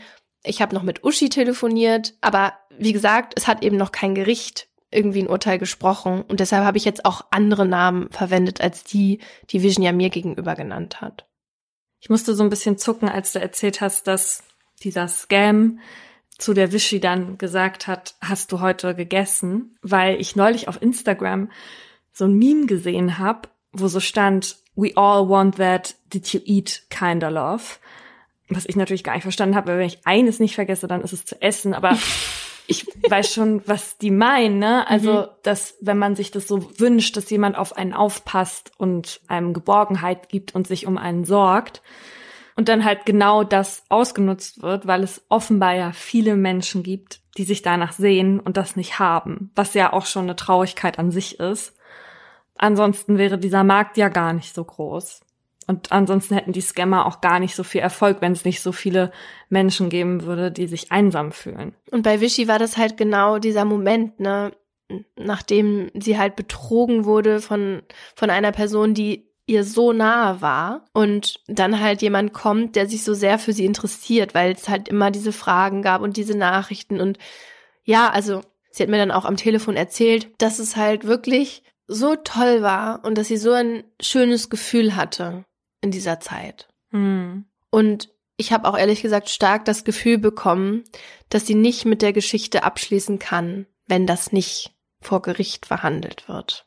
Mhm. Und der geht's wirklich schlecht. Also sie hat mir erzählt, dass sie nicht mehr schlafen kann. Sie hat auch angefangen zu weinen am Telefon. Sie hat gesagt, ihr fällt es super schwer, jemand Fremden in ihr Leben zu lassen und kann sich gar nicht richtig vorstellen, dass sie irgendwann mal wieder eine ernsthafte Liebesbeziehung eingehen kann. Also das ist hart und ich denke, das ist auch das, was man immer im Hintergedanken behalten muss, dass das, das für die meisten Opfer ist dieser finanzielle Verlust gar nicht das Schlimmste, sondern das, was du mit Geld gar nicht wieder gut machen könntest, ja, dass die einfach emotional gebrochen sind danach und auch von sich selber gar nicht glauben können, dass sie auf sowas reingefallen sind, in Anführungsstrichen. Was ich bei Vichy ja auch so, ich meine, die hatte ja schon so einen kleinen Verdacht und hat dann ja auch noch immer diese Nachweise gefordert, ne? Mhm. Aber es sieht halt gerade nicht so aus, als ob es da im Wiener Ermittlungsverfahren irgendwie weitergeht. Und deswegen will Vision ja das eben in die eigene Hand nehmen und hat mich gebeten, ihre GoFundMe-Page auch zu erwähnen. Was ich auch bei der Recherche jetzt gemerkt habe, ist, dass es eben ja oft nicht dazu kommt, dass man diesen Abschluss findet, ne? Dass man irgendwie vor Gericht am Ende steht und die Person auch dafür zahlen muss, sozusagen. Und Vichy möchte das halt ebenso gerne und sie hat mich darum gebeten, dass ich ihre Spendenseite bei GoFundMe erwähne. Darüber versucht sie halt Geld zu sammeln, um sich und Uschi ein Flugticket nach Toronto zu kaufen. Und den packe ich euch dann in die Show Notes. Ja, das ist halt eben auch das Problem. Ich hatte das in einem Spiegelartikel gelesen, dass so eine alte Scammer-Regel sein soll, fuck them hard because you can only fuck them once. Mhm. Und ja, viele bleiben ja auch einfach komplett mittellos zurück und können sich dann halt auch im Zweifel nicht leisten, eine Strafverfolgung voranzutreiben oder halt selbst zu recherchieren. Ja, eben. Der Betrug, den Vision ja erlebt hat, ist tatsächlich so ein richtiges Paradebeispiel eigentlich für Love Scamming, wie man das von TäterInnen aus Westafrika kennt. Bei denen handelt es sich in der Regel um junge Menschen aus Nigeria oder Ghana, die in kleineren Gruppen zusammenarbeiten. Also die schließen sich dann entweder halt digital zusammen, teilweise gibt's aber auch so provisorische Büros, wo dann ein PC neben dem anderen steht, wie in so einem Callcenter, von wo aus die dann ja im Schichtwechsel ihre Opfer suchen und voll spammen. Und dabei gehen die eigentlich immer in einer ähnlichen Art und Weise vor. Erstellen erstmal Profile auf kostenlosen Dating-Seiten oder eben bei Social Media, laden da Fotos hoch, meist von irgendwelchen privaten Profilen von fremden Menschen oder aber auch von relativ unbekannten SchauspielerInnen oder PornodarstellerInnen, weil die gibt's ja dann auch halbnackig. Ja, und dann kann man ja auch immer noch ein bisschen weitergehen und über die Schiene dann auch noch versuchen, jemanden zu kriegen, ne? Ja. Und die schreiben halt dann so verschiedene potenzielle Opfer an. Und wenn sich dann jemand zurückmeldet, dann spulen die eine Art Drehbuch ab. Im Internet habe ich so ein Dokument gefunden mit dem Titel Nigeria Scammers Playbook. Und das sind 23 Seiten voller vorgefertigter Textbausteine, mit denen die dort arbeiten. Das fängt dann an mit Ways of Saying Hi, wo dann eben ganz viele Möglichkeiten aufgelistet sind, wie man das Opfer anschreiben kann. Dann, wie man sich selber vorstellen sollte. Das sind dann so ganze Paragraphen fertig äh, zu Biografien, wo drin steht, dass man schon drei ernsthafte Beziehungen hatte, die dann auch so en Detail beschrieben werden. Also auch mit Namen und Alter und Beruf von den Partnerinnen, die man dann hatte. Also, und ist es denn so, Ich stelle mir das so vor, die haben so ein Online-System und wenn die sich für eine Geschichte entscheiden, von diesen Bausteinen, dann klicken sie ein Kästchen an und danach verschwinden in den darauffolgenden Kästchen die anderen Optionen, sodass man immer diese stringente Geschichte dann weiter erzählt. Das wäre auf jeden Fall sehr schlau, das so zu machen. Ich glaube, so technisch sind die da nicht, noch nicht so weit. Zumindest stehen da eben ganz viele verschiedene ne, Vorstellungen, wie man sich eben da zu geben hat. Okay, dann habe ich das jetzt gerade erfunden und das ja. Geld, was die äh, Scammer dann zahlen für meine Erfindung, das stecken wir dann in die Strafverfolgung. okay. Was ich aber besonders witzig noch in diesem Playbook fand, war, dass da auch unter anderem ein Sextraum ganz genau beschrieben wird, hm. den dann eben der Scammer hat von dem Opfer oder mit dem Opfer zusammen sozusagen. Also so nur so grob? Ja, halt, was so in dem Traum halt passiert ist, wo man sich so angefasst hat und was dann so passiert ist. Und da gab's halt auch noch andere interessante Sachen, zum Beispiel Ausreden, warum man nicht telefonieren kann. Da gab's dann auch eben verschiedene Möglichkeiten. Auf jeden Fall stellen sich die afrikanischen Scammer in der Regel als US-AmerikanerInnen oder BritInnen vor, immer aber als Weiße. Bei Männern sind die vom Beruf oft Ingenieure, Architekten oder eben Soldaten. Bei Frauen Ärztinnen oder Geschäftsfrauen aller Art, wie es ja auch Susanne mit ihrem Oldtimer-Handel da war. In jedem Fall ist die Person erfolgreich in dem, was sie tut und meistens wurde sie in ihrer letzten Beziehung betrogen nachdem dann so ein bisschen hin und her geschrieben wurde, versuchen die Scammer dann so schnell wie möglich eigentlich immer die Plattform zu wechseln, also zum Beispiel auf WhatsApp, mhm. weil Profile bei Social Media eben einfacher vom Anbieter gelöscht werden können. Und weil sie ja dann auch noch mehr Daten über dich haben. Also wenn sie die mhm. Telefonnummer haben und dich anrufen können und terrorisieren können im Zweifel, das ist ja schon ein Unterschied, ob dir jemand auf einer Plattform wie, weiß nicht, Instagram nachts schreibt und sagt, er will irgendwas von dir oder auf WhatsApp. Genau, und so können die halt über die verschiedenen Plattformen und Kanäle richtig viel schreiben und so eine richtige emotionale Beziehung aufbauen, so wie das bei Vision ja dann eben auch geklappt hat. Und dann verlässt die Person in der Regel das Land und meistens geht's dann nicht nach Europa, sondern nach Westafrika, entweder geschäftlich oder privat. Nach diesem Ortswechsel passiert dann oft irgendwas Schlimmes, wie ein Unfall oder dass die Pässe geklaut wurden oder dass man irgendwie unschuldig in Haft kommt. Und das passiert halt in Afrika, weil das erstens glaubhafter ist, weil es zu den Vorurteilen der EuropäerInnen passt und zweitens, weil es die Opfer davon abhält, auf eigene Faust nach den Personen zu suchen. Und die Summen, nach denen gefragt wird, die sind am Anfang noch relativ niedrig, also zum Beispiel für ein Handy, damit man halt weiter in Kontakt bleiben kann oder ein Flugticket, um die Person auch zu sich zu holen. Wenn die Scammer aber merken, dass da eine gewisse Zahlungsbereitschaft besteht, dann fragen die natürlich nach größeren Summen, zum Beispiel für die Bezahlung eines Krankenhausaufenthalts. Und das Geld wird dann wie bei Vichy am liebsten via Western Union oder halt MoneyGram geschickt. Also über solche Anbieter, wo man halt wirklich hingeht, das Geld bar hinlegt und im anderen Land, wo man es halt eben hinschickt, jemand einfach kommen kann und sich das auszahlen lassen kann. Und man muss da eigentlich einen Ausweis vorzeigen, wenn man es abholt.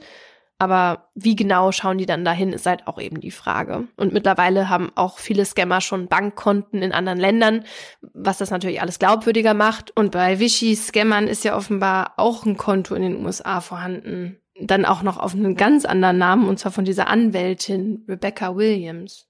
Und oft treten dann halt im Laufe des Scams noch weitere Menschen auf, die die Geschichte bestätigen, halt wie ein Anwalt oder eine Ärztin. Und das ist dann entweder der gleiche Scammer oder ein Kollege aus derselben Gruppe. Und angeführt werden diese Banden oft von Männern, die halt schon länger im Business sind und andere anlernen. Da gibt's nämlich dann so richtige Love-Scamming-Schulen in Nigeria und auch ExpertInnen für alles Mögliche. Also zum Beispiel für Photoshop, die dann halt besonders gut sind, andere Menschen in Krankenhausbetten zu legen oder so. Oder diejenigen, die besonders gut Pässe fälschen können. Aber es ist halt auch so, dass die sich jetzt zum Beispiel auch so Sprachverzerrungs-Apps holen und dann kann halt irgendwie auf einmal ein Mann wie eine Frau am Telefon klingen oder halt sogar mit Deepfakes arbeiten, wodurch dann sogar auch Videoanrufe möglich sind. Und da habe ich jetzt gerade auf Instagram gestern ein Video von unserem Experten, den wir hier nachher noch in der Folge hören werden, Thomas Gabriel Rüdiger gesehen.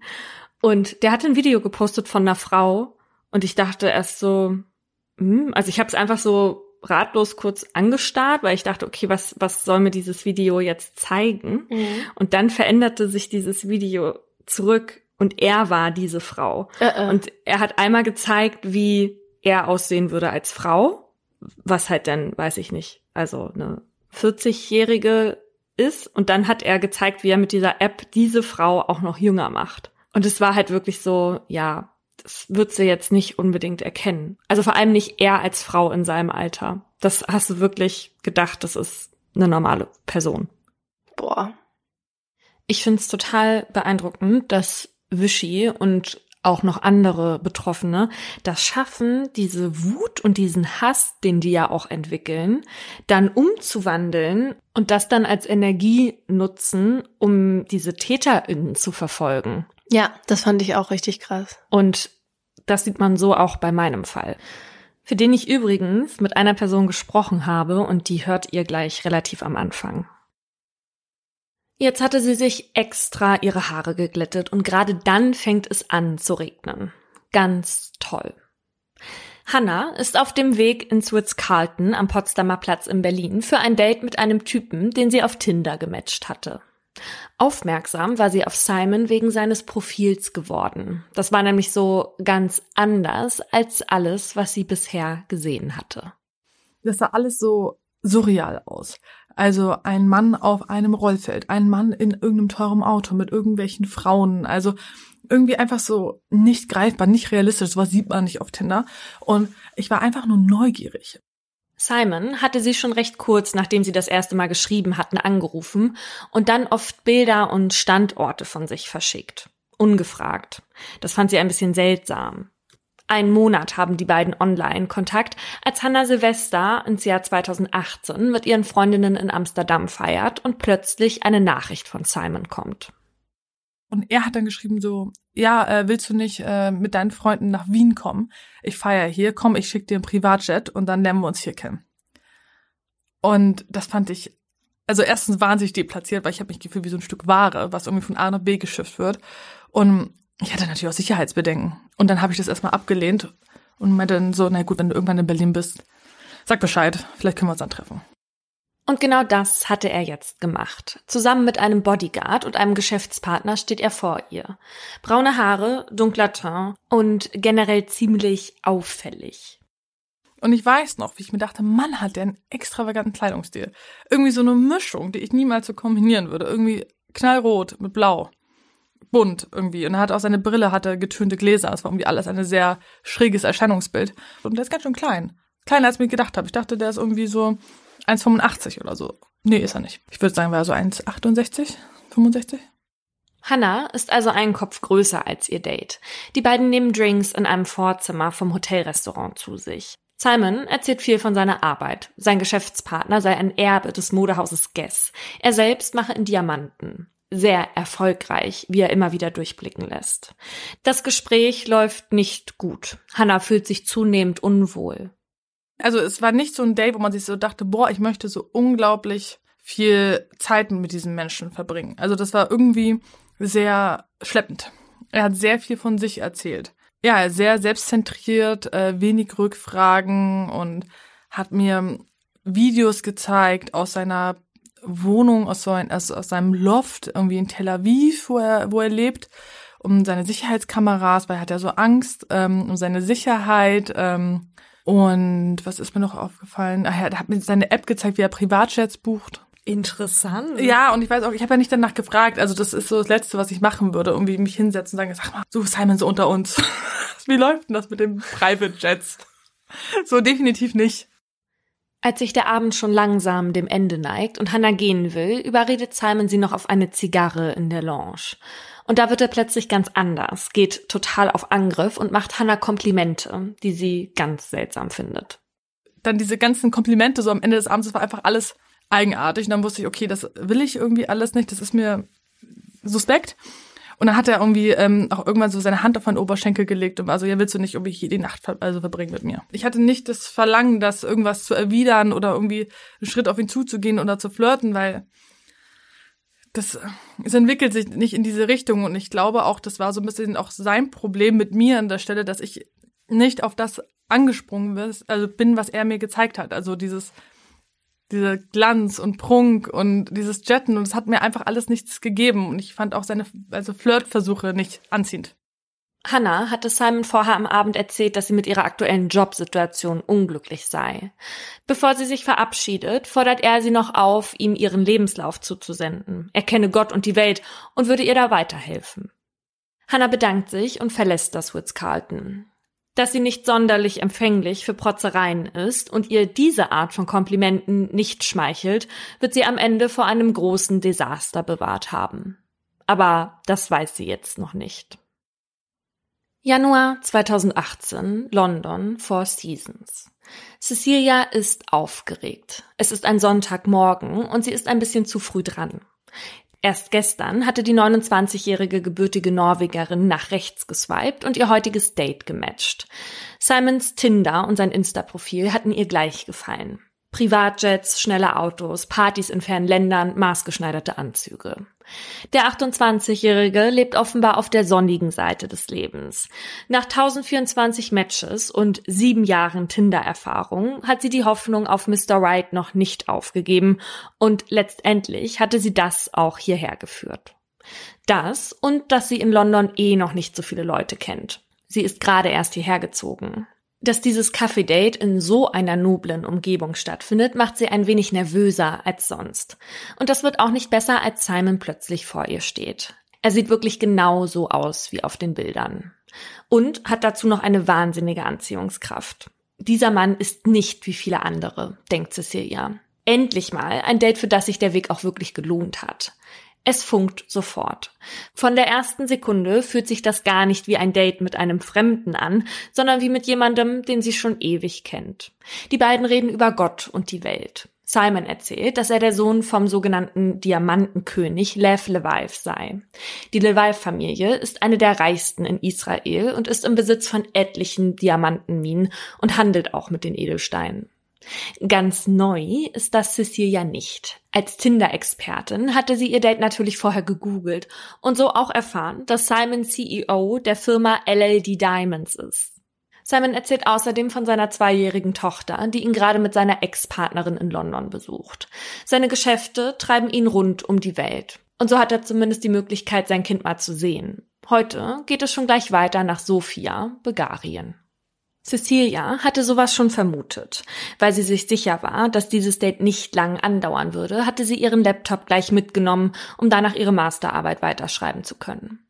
Doch Simon hat nicht vor, das Date zu beenden und fragt, ob sie nicht mitkommen will. Sie würden in seinem Privatjet fliegen. Die Frage musste Cecilia erstmal sacken lassen. Die ganze Zeit schon hatte sie sich bemüht, cool zu bleiben, aber jetzt meint sie ein wenig die Beherrschung über ihre Gesichtszüge zu verlieren. Damit hatte sie überhaupt nicht gerechnet. Aber wie oft bekommt man so eine Chance? Es wäre doch irgendwie doof, diese nicht zu nutzen. Außerdem mag sie Simon und will nicht, dass das Date schon zu Ende ist. Also stimmt sie zu. Ein Rolls-Royce mit Chauffeur fährt sie noch kurz nach Hause, damit sie ein paar Sachen packen kann. Danach geht's weiter zum Militärflughafen. Cecilia kann nicht fassen, dass ihr das gerade passiert. Ihr ganzes Leben hatte sie schon von einem Märchenprinzen geträumt, der sie mit in eine andere Welt nimmt. Und jetzt entführt sie tatsächlich einen Diamantenprinz in einem Privatjet nach Sofia, während Champagner und Kaviar serviert werden. Neben Cecilia und Simon sitzen in den gemütlichen cremefarbenen Ledersesseln noch Simons Geschäftspartner Avishai, sein Bodyguard Peter, der alleine schon wegen seines zwei Meter großen Äußeren die richtige Besetzung für diesen Job zu sein scheint, eine Assistentin und Simons Ex-Freundin mit der gemeinsamen Tochter. Wie weird ist das denn bitte, dass da die Ex und die Tochter dabei sind? Also das ist doch für alle Anwesenden müsste das doch eigentlich strange sein. Ja, Cecilia findet es erst auch strange, aber sie sieht darin auch ein bisschen eine Chance, weil sie halt denkt, okay, dann kann ich halt die Ex-Freundin so ein bisschen ausfragen über Simon. Okay. Und die schwärmt in den höchsten Tönen von ihm, dass er sie und ihre gemeinsame Tochter unterstützen würde, ein guter Mensch sei. Wenn selbst die Ex das über Simon sagt, muss er wirklich toll sein. Übernachtet wird in einem prunkvollen Hotel. Als Simon und Cecilia alleine im Aufzug sind, nutzt er die Gelegenheit, zieht sie zu sich heran und küsst sie. Es ist ein leidenschaftlicher Kuss, dem sich Cecilia ganz hingibt. Die beiden verbringen auch die Nacht zusammen, liegen sich in den Armen und machen sich verletzlich. Simon erzählt Cecilia auch von den Schattenseiten, die sein Business mit sich bringt. Er scheint schon sehr viel Vertrauen zu ihr gefunden zu haben, denkt Cecilia.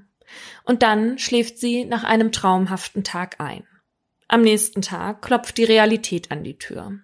Simons Handy klingelt ununterbrochen. Das Geschäft ruft. Es sei besser, wenn Cecilia zurück nach London fliegen würde. Es ist ein bisschen, als hätte jemand gerade dann, als das Märchen Fahrt aufnimmt, auf Pause gedrückt. Nach gestern hatte Cecilia mehr gewollt und ist jetzt enttäuscht. Zurück im verregneten London treibt sie die Sorge um, dass er sich jetzt nicht mehr melden wird, dass es doch nur was Einmaliges war. Doch dann eine Nachricht von Simon, die ihre Sorgen verschwinden lässt. Er vermisse sie schon. Cecilia ist überglücklich. Sie hatte sich also nicht in ihm getäuscht. In den darauffolgenden Tagen meldet sich Simon oft. Immer, wenn es die Geschäfte zulassen, sendet er ihr Herzen, überhäuft sie mit Komplimenten, schickt ihr seine Standorte, Fotos und Videos, sagt ihr, dass er sie gerne wieder in seine Arme schließen möchte. Zu ihrem 30. Geburtstag sendet er ihr 100 rote Rosen. Das alles weckt bei Cecilia das Bedürfnis nach mehr. Dass die beiden so oft telefonieren und FaceTime hilft ihr ein wenig darüber hinweg, dass sie sich physisch nicht so häufig sehen können. Und wenn sie sich sehen, dann nie für lange.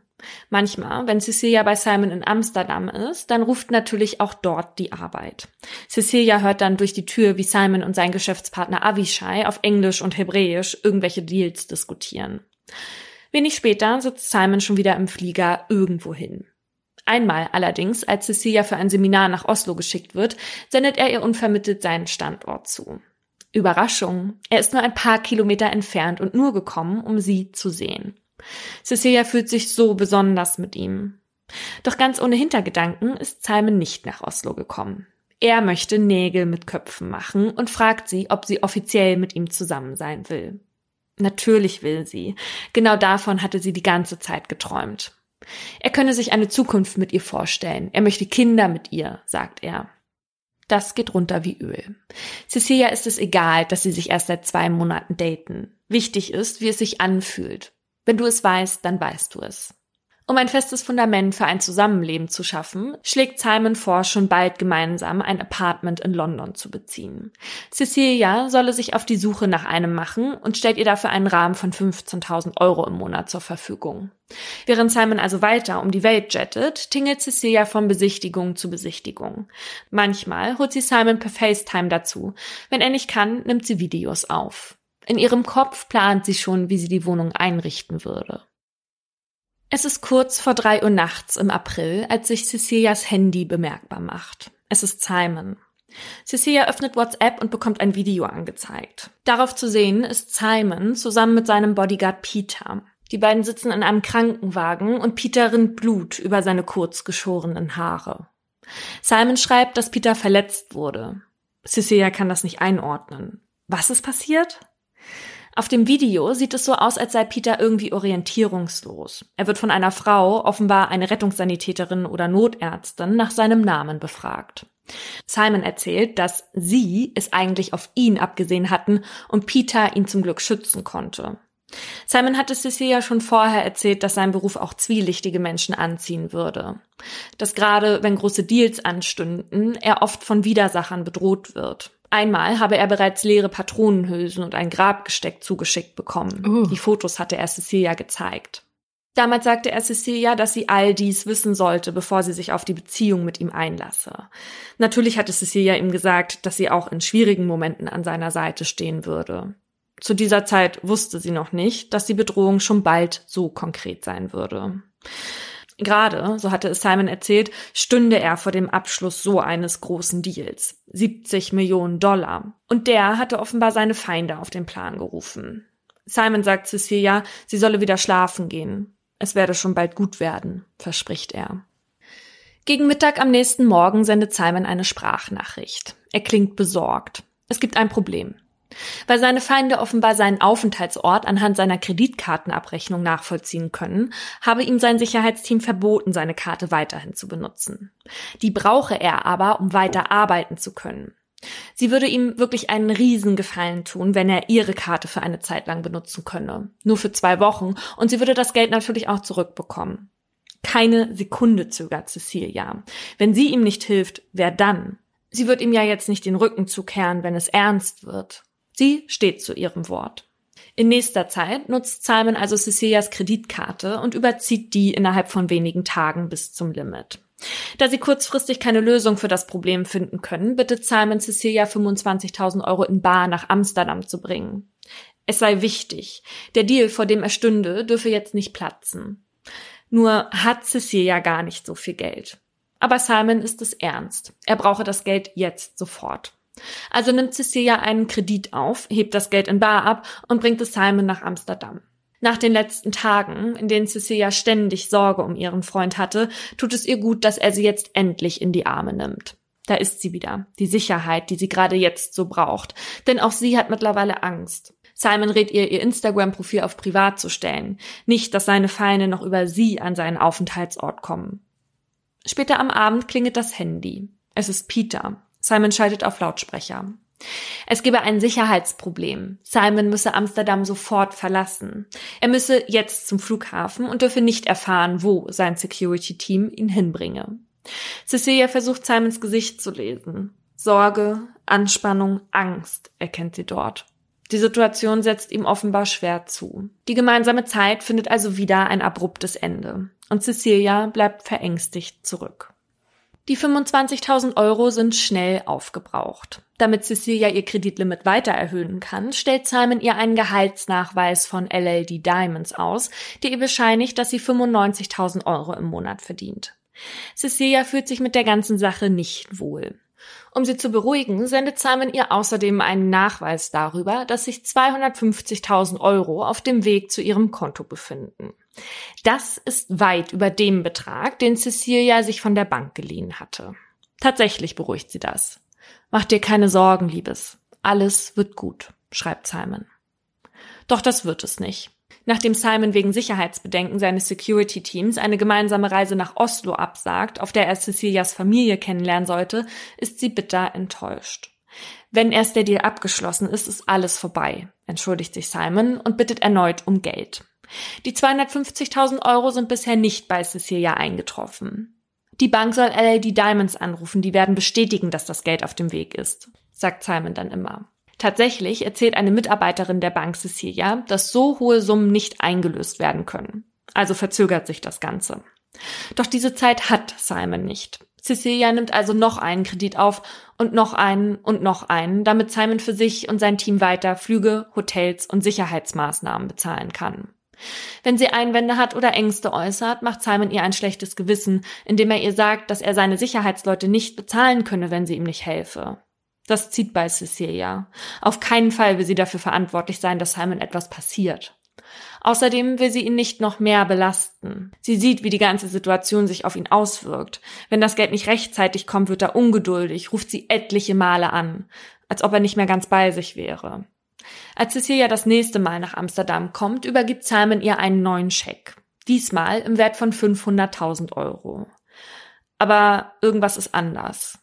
Simon ist irgendwie kalt, als wäre zwischen den beiden etwas zerbrochen. Ihr süßer, lieber Freund hat sich in einen distanzierten Eisklotz verwandelt. Zurück in London will Cecilia mit dem neuen Scheck das große Loch in ihrem Konto stopfen. Bisher hatte sie bei neun verschiedenen Kreditinstituten über 250.000 Euro aufgenommen. Mm -mm. Doch der Scheck geht wieder nicht durch. Panisch ruft Cecilia bei ihrer Bank an. Wir werden ihn nicht einlösen, sagt die Frau, aber nicht wieso. Cecilia bekommt keine Luft mehr. Es ist, als würde ihr jemand die Kehle zuschnüren. Simon gibt sich am Telefon ahnungslos. Er habe das Geld gesendet. Die Bank solle einfach bei LLD Diamonds anrufen. Dabei klingt er, als wäre er irgendein Fremder, als hätte er gar nichts mehr damit zu tun. Dann legen die beiden auf. Cecilia weiß nicht, was sie jetzt machen soll. Sie hat so viele Gläubiger und die Bank noch dazu wegen ihres Jobs belogen. Sie steckt ganz tief in der Scheiße. Also ruft sie die Bank wieder an und vereinbart einen Termin, bei dem sie alles gestehen will. Zwei Tage später sitzen zwei Mitarbeiter von American Express vor ihr, denen sie die ganze Wahrheit unterbreitet. Sie erzählt von ihrem Freund, von den Drohungen und von den Schecks, die nicht durchgehen. Ob sie mal ein Foto von ihrem Freund zeigen könne, fragt einer der Männer. Cecilia, etwas verwirrt, klickt kurz auf ihrem Handy rum und zeigt ihnen Simon. Nach einem kurzen Blick darauf sind sich die beiden Männer einig, dass das der Kerl sei. Simon, so sagen sie, sei bei ihnen schon als professioneller Hochstapler bekannt, der seinen Lebensunterhalt damit verdiene, Frauen hinters Licht zu führen. Er sei kein Millionär, kein Sohn der Levive-Familie und nichts an ihm sei echt. Er heiße zwar mittlerweile wirklich Simon Levive, das sei aber nur eine seiner Identitäten. Alles, was Cecilia dachte zu lieben, existiert also gar nicht. Von der einen auf die andere Sekunde hatte sich ihr Märchenprinz in den Bösewicht verwandelt und mit 250.000 Euro Schulden auf dem Konto war kein Happy End in Sicht. Er würde ihr das Geld niemals zurückzahlen. Cecilia steht vor den Scherben ihrer Existenz, neben der in tausend Einzelteile ihr zerbrochenes Herz liegt. Wann kriege ich das Geld? schreibt Cecilia ein paar Tage später aus ihrem Elternhaus in Oslo. Ich arbeite daran, lügt er. Danach blockiert Cecilia ihn. Doch das lässt sich Simon nicht gefallen. Das Telefon von Cecilias Mutter klingelt. Statt Cecilia antwortet der Anrufbeantworter. Wieder ist Simons Stimme kalt und unnahbar. Er möchte ihr einen Rat geben, sagt er. Sie solle sich vorsehen, was sie unternimmt. Auf jede Aktion folge eine Reaktion. Wer ist dieser Mensch? fragt sich Cecilia. Hatte sie die letzten Monate in einer Blase gelebt? Cecilia hat furchtbare Angst. Außerdem plagen sie Suizidgedanken wegen der Schuldensituation. Sie meldet ihren Fall bei der Polizei in England und Norwegen, doch beide nehmen offenbar weder Simons Drohung noch seine Masche ernst, mit der er ihr Geld geklaut hat, beziehungsweise sie dazu gebracht hat, ihm das Geld freiwillig zu geben. Natürlich unter völlig erlogenen Umständen. Und offenbar hatte er das schon öfter gemacht, ansonsten wäre er ihrer Bank nicht schon bekannt gewesen. Cecilia erfährt von American Express, dass Simons richtiger Name Shimon Chayut sei. Obwohl es derselbe Mann ist, nachdem Cecilia googelt, spuckt die Suchmaschine diesmal ganz andere Ergebnisse zu ihm raus. Von einer finnischen Seite erfährt sie, dass Simon dort 2015 zwei Jahre in Haft saß, weil er drei Frauen um Geld betrogen hatte. Nur nach und nach kann Cecilia das Bild, was sie von Simon hatte, durch das ersetzen, was er wirklich zu sein scheint. Es ist schwierig. Irgendwo liebt sie den Simon, den sie dachte zu kennen, ja noch. Doch gleichzeitig entwickelt sie eine riesige Wut. Wahrscheinlich war er gerade dabei, sich das nächste Opfer zu suchen, wenn er es nicht schon längst gefunden hatte. Er würde weitermachen, wenn ihn niemand aufhalte. Da die Polizei Cecilia keine Unterstützung in Aussicht gestellt hatte, entscheidet sie sich, die Sache selbst in die Hand zu nehmen und wendet sich an VG, Norwegens größte Zeitung. Die JournalistInnen dort sind sehr interessiert an der Story, können sie aber nicht bringen, ohne nicht vorher Beweise in Form von Cecilias Chatverläufen zu sehen. Das ist ihr furchtbar unangenehm, aber ihr Schamgefühl darf hier jetzt nicht im Weg stehen. Monate sitzt ein Team aus JournalistInnen daran herauszufinden, wer Simon Levive wirklich ist. Ihre Spurensuche führt sie nach Tel Aviv, da, wo Simon aufgewachsen ist, in einer ultraorthodoxen jüdischen Gemeinde in einer armen Gegend. Seine Eltern wohnen, wie das Team herausfindet, noch heute dort. Tatsächlich trifft es vor Ort auch auf Simons richtige Mutter, die sich über ihren Sohn ärgert. Offenbar hatte er der Familie schon oft Probleme bereitet. Die ist in der Gemeinde sehr angesehen. Simons richtiger Vater ist Rabbiner. Seitdem Simon 18 sei, habe seine Mutter ihn nicht mehr gesehen, sagt sie. Ob das stimmt, ist fraglich. Tatsächlich ist nämlich auch Simons richtiger Vater 2017 auffällig geworden, weil er gemeinsam mit Simon einen Rabbi in New York mit einer ähnlichen Masche hinters Licht führen wollte. Der Rabbi sollte im Grunde durch seine Wohltätigkeitsorganisation Geld waschen und auf das Konto vom Sohn der Levi-Familie überweisen.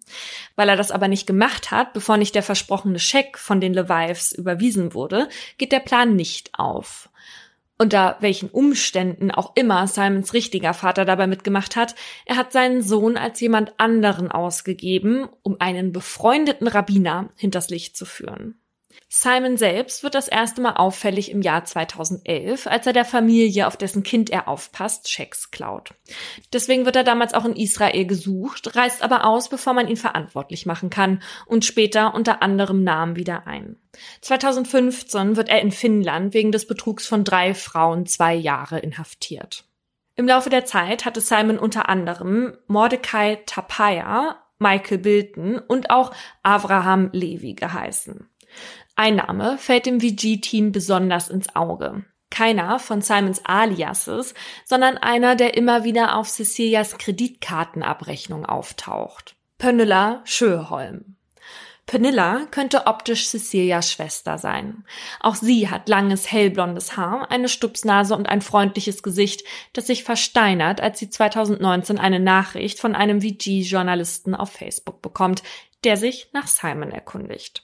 Pernilla selbst lebt in Stockholm und hatte Simon 2019 auf Tinder kennengelernt. Nach dem ersten Date war gleich klar, dass aus den beiden kein Paar werden wird, aber seitdem sind die beiden sehr gut befreundet. Ständig senden sie sich Sprachnachrichten, halten den anderen auf dem Laufenden und reisen zusammen. Mykonos, Frankreich, Österreich und Rom. Und auf all diesen Trips ist Simon nicht alleine mit Pernilla, sondern mit seiner Freundin Polina. Simon bucht die teuersten Suiten und bezahlt den edelsten Champagner. Und zwar genau in der Zeit, in der Cecilia Simon in Oslo ihren Eltern vorstellen wollte. Das Treffen, das er aus Sicherheitsgründen absagte. 20.000 Euro hatte er in diesen drei Tagen auf den Kopf geknallt. Auch Pernilla hatte keine Sekunde an Simons Echtheit gezweifelt und ihm deswegen auch gerne 30.000 Euro geliehen, nachdem er ihr ein Video von seinem blutverschmierten Bodyguard Peter im Krankenwagen schickte. Später sendete sie ihm noch einmal 10.000 Euro, die Simon mit einem Scheck von 100.000 Euro ausgleichen wollte. Doch die sind bis heute noch nicht bei ihr eingegangen. Und nach dem Gespräch mit dem Journalisten von VG weiß sie, dass sie das auch nicht werden. In der Zwischenzeit meldet sich Simon bei Pernilla, der ihr anbietet, ihr eine seiner Uhren in München bei ihm abzuholen, die sie dann verkaufen und so ihre Kosten decken könne. Und da wird dann plötzlich alle eine Chance. Nicht nur könne das VG-Team Simon für den Artikel ablichten lassen, auch die Polizei könne ihn so endlich festsetzen. Der Plan ist also, dass Pernilla sich nichts anmerken lässt von ihren neuen Erkenntnissen und sie Simon so in eine Falle lockt. Auch Cecilia findet das gut. Für sie ist nichts wichtiger, als dass er nicht noch weitere Frauen mit dieser Masche hinters Licht führt. Und das wäre nach einer großen Veröffentlichung nicht mehr machbar, denn fast jeder würde sein Gesicht erkennen und den Rest würde Google erledigen. Doch in letzter Minute sagt die Polizei ab. Am geplanten Tag könne sie Simon nicht festnehmen. Pernilla und VG entscheiden sich trotzdem zu fliegen, für den Fall, dass die Polizei doch noch eingreifen will. Ein paar Stunden später sitzt Pernilla mit ihrem ehemals besten Freund und seinem Businesspartner Avishai beim Essen im Mandarin Oriental in München. Pernilla kriegt kaum einen Bissen runter. Wer zahlt dieses Essen? Welche Frau musste dafür einen Kredit aufnehmen? Bei jeder Lüge, die Simon ihr erzählt, dreht sich ihr der Magen noch mehr um. Simon übergibt ihr eine seiner Uhren und entschuldigt sich für die Unannehmlichkeiten. Versteckte Kameras lichten das Trio ab, als es aus dem Hotel kommt, was von Simon nicht unbemerkt bleibt. Steig ins Auto, schreit Simon Pernilla an, die nicht weiß, ob er Wind davon bekommen hat, dass sie die Fotografen hierher geführt hatte. Pernilla springt in den Wagen. Sind das deine Feinde? schauspielert Pernilla. Sie weiß nicht, was er mit ihr machen würde, wenn sie auffliegt. Ja, antwortet Simon. Offenbar hatte er es nicht verstanden. Pernilla will, dass die beiden sie aus dem Auto lassen. Der Wagen stoppt. Pernilla springt raus und Simon und Avishai tauchen unter. Natürlich ist die Uhr fake genauso wie ihr ehemaliger Besitzer.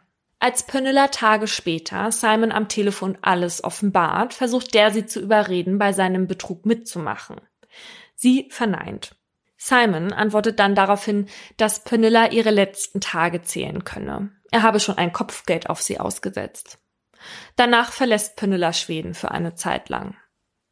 Der 16. Februar 2019 ist ein Schicksalstag für Cecilia und Pynilla. Es ist der Tag, an dem die Story über den Tinder-Swindler rauskommt. Den beiden war es wichtig, dass der Artikel auf Englisch veröffentlicht wird. Denn sie sind sich sicher, dass Simon noch in viel mehr Ländern als Norwegen, Finnland und Schweden Frauen in den Ruin getrieben hat. Über mehrere Seiten erscheint der Printartikel und zusätzlich gibt es ein großes Online-Spezial, extra im Hochkantformat, damit die Lesenden sich durch Simons Masche klicken können. Die Reaktionen sind zahlreich und heftig. Idiotinnen, so naiv und Golddigger steht in den Kommentaren. Das ist hart für die beiden, die Simon nur helfen wollten, sich aus seiner Situation zu befreien. Aber zumindest haben sie jetzt das erreicht, was sie wollten. Sein demaskiertes Gesicht ist jetzt überall auch auf Eileens Telefon. Die hatte gerade erst ihren Freund in Prag besucht und sitzt jetzt im Flieger zurück nach Amsterdam, als plötzlich genau dessen Gesicht auf ihrem Bildschirm auftaucht. Auch sie hatte Simon auf Tinder kennengelernt, hatte aber bisher noch nicht begriffen, dass sie das Geld, was sie ihm in den letzten Wochen geliehen hatte, nicht zurückbekommen würde. Genau wie Cecilia war auch sie auf seinen Account, seine Google-Einträge und auf seine Entourage reingefallen die übrigens zumindest teilweise selbst Opfer von Simon geworden ist, wie beispielsweise die Mutter seines Kindes.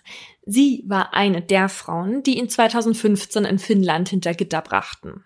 2018 sitzt sie dann gemeinsam mit ihm und Cecilia im Flieger nach Sofia. Von einem Fahrer weiß man mittlerweile, dass er genau wie alle anderen hinters Licht geführt worden war. Was auch immer diese Menschen dazu bewegt hatte, mitzumachen, sie hatten dazu beigetragen, dass sich die Frauen sicher fühlten und absolut keinen Verdacht schöpften.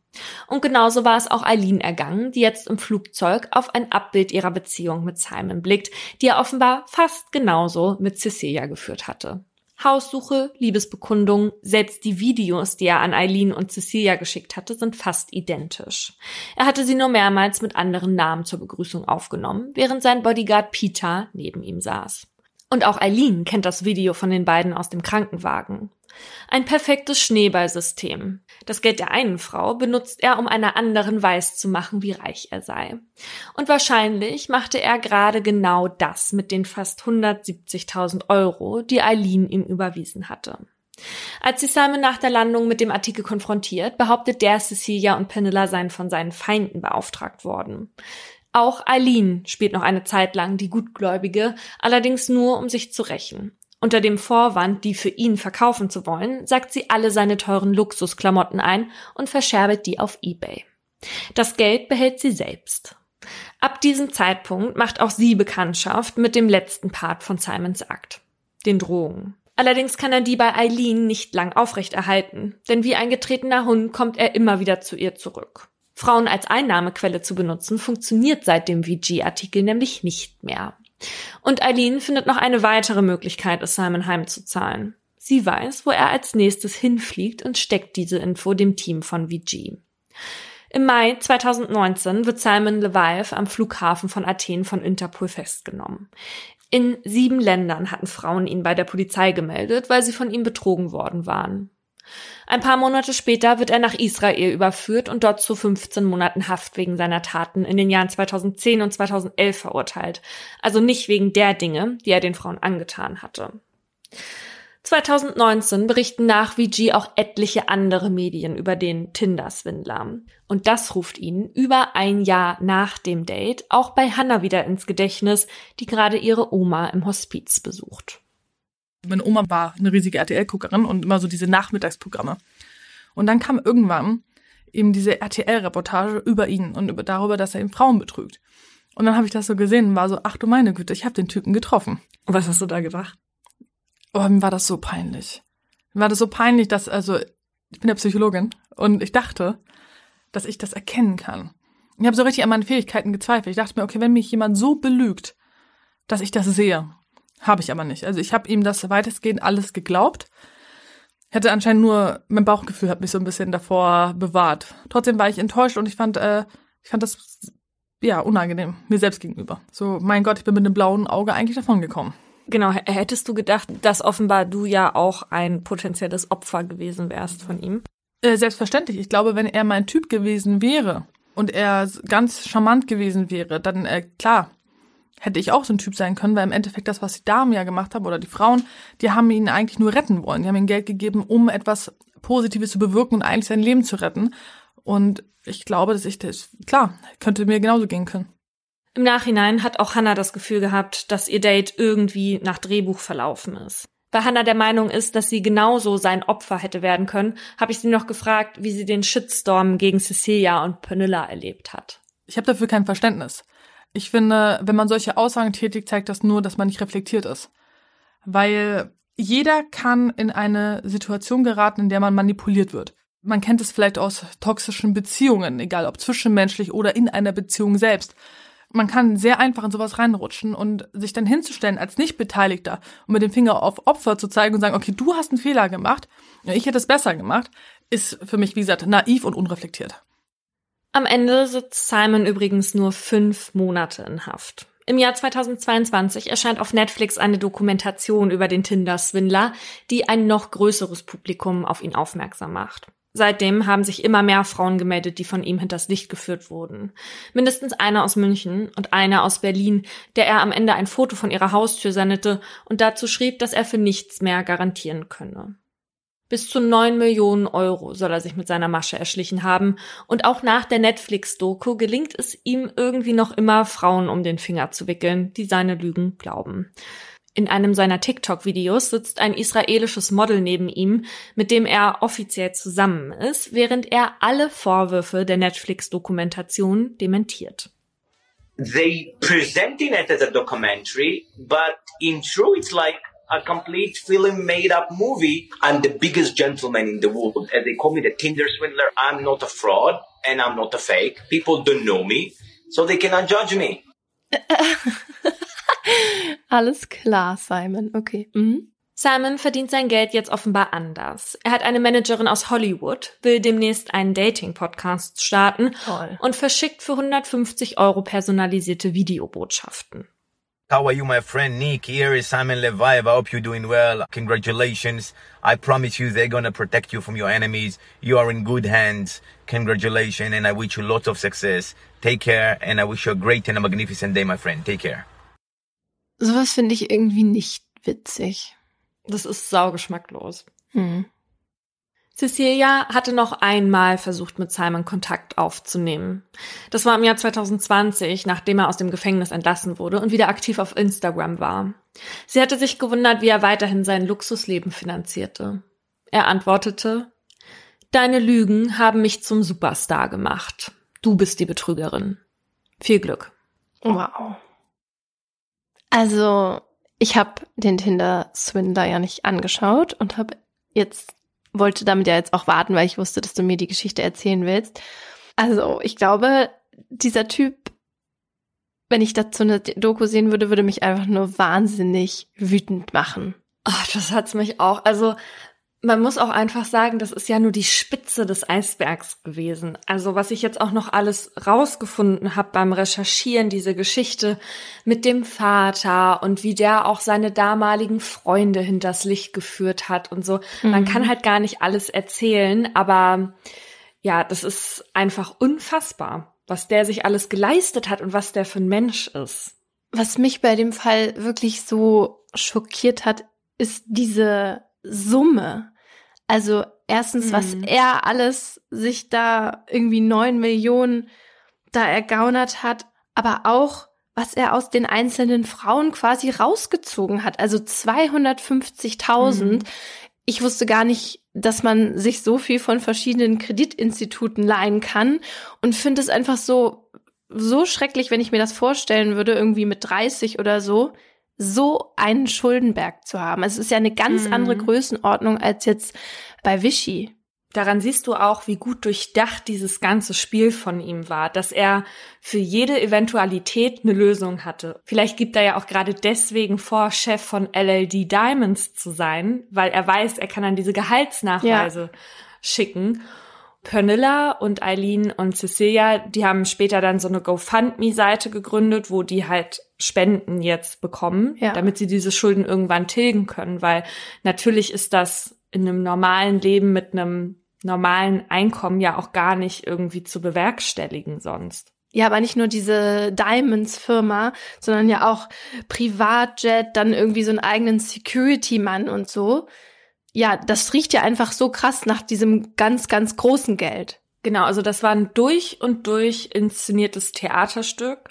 Und das ist natürlich so, dass wenn du siehst, dass dieser Mensch von ganz vielen Personen umgeben ist, die alle seine Geschichte bestätigen, die ja. ja, teilweise selbst geblendet wurden, dass du dich dann sicherer fühlst. Du glaubst ja nicht, dass du in dieser Evil True Man Show bist, wie Cecilia das nennt, ne? Also, du glaubst einfach nicht, dass so viele Menschen entweder alle auf jemanden reingefallen sind oder sein Spiel mitspielen. Ja.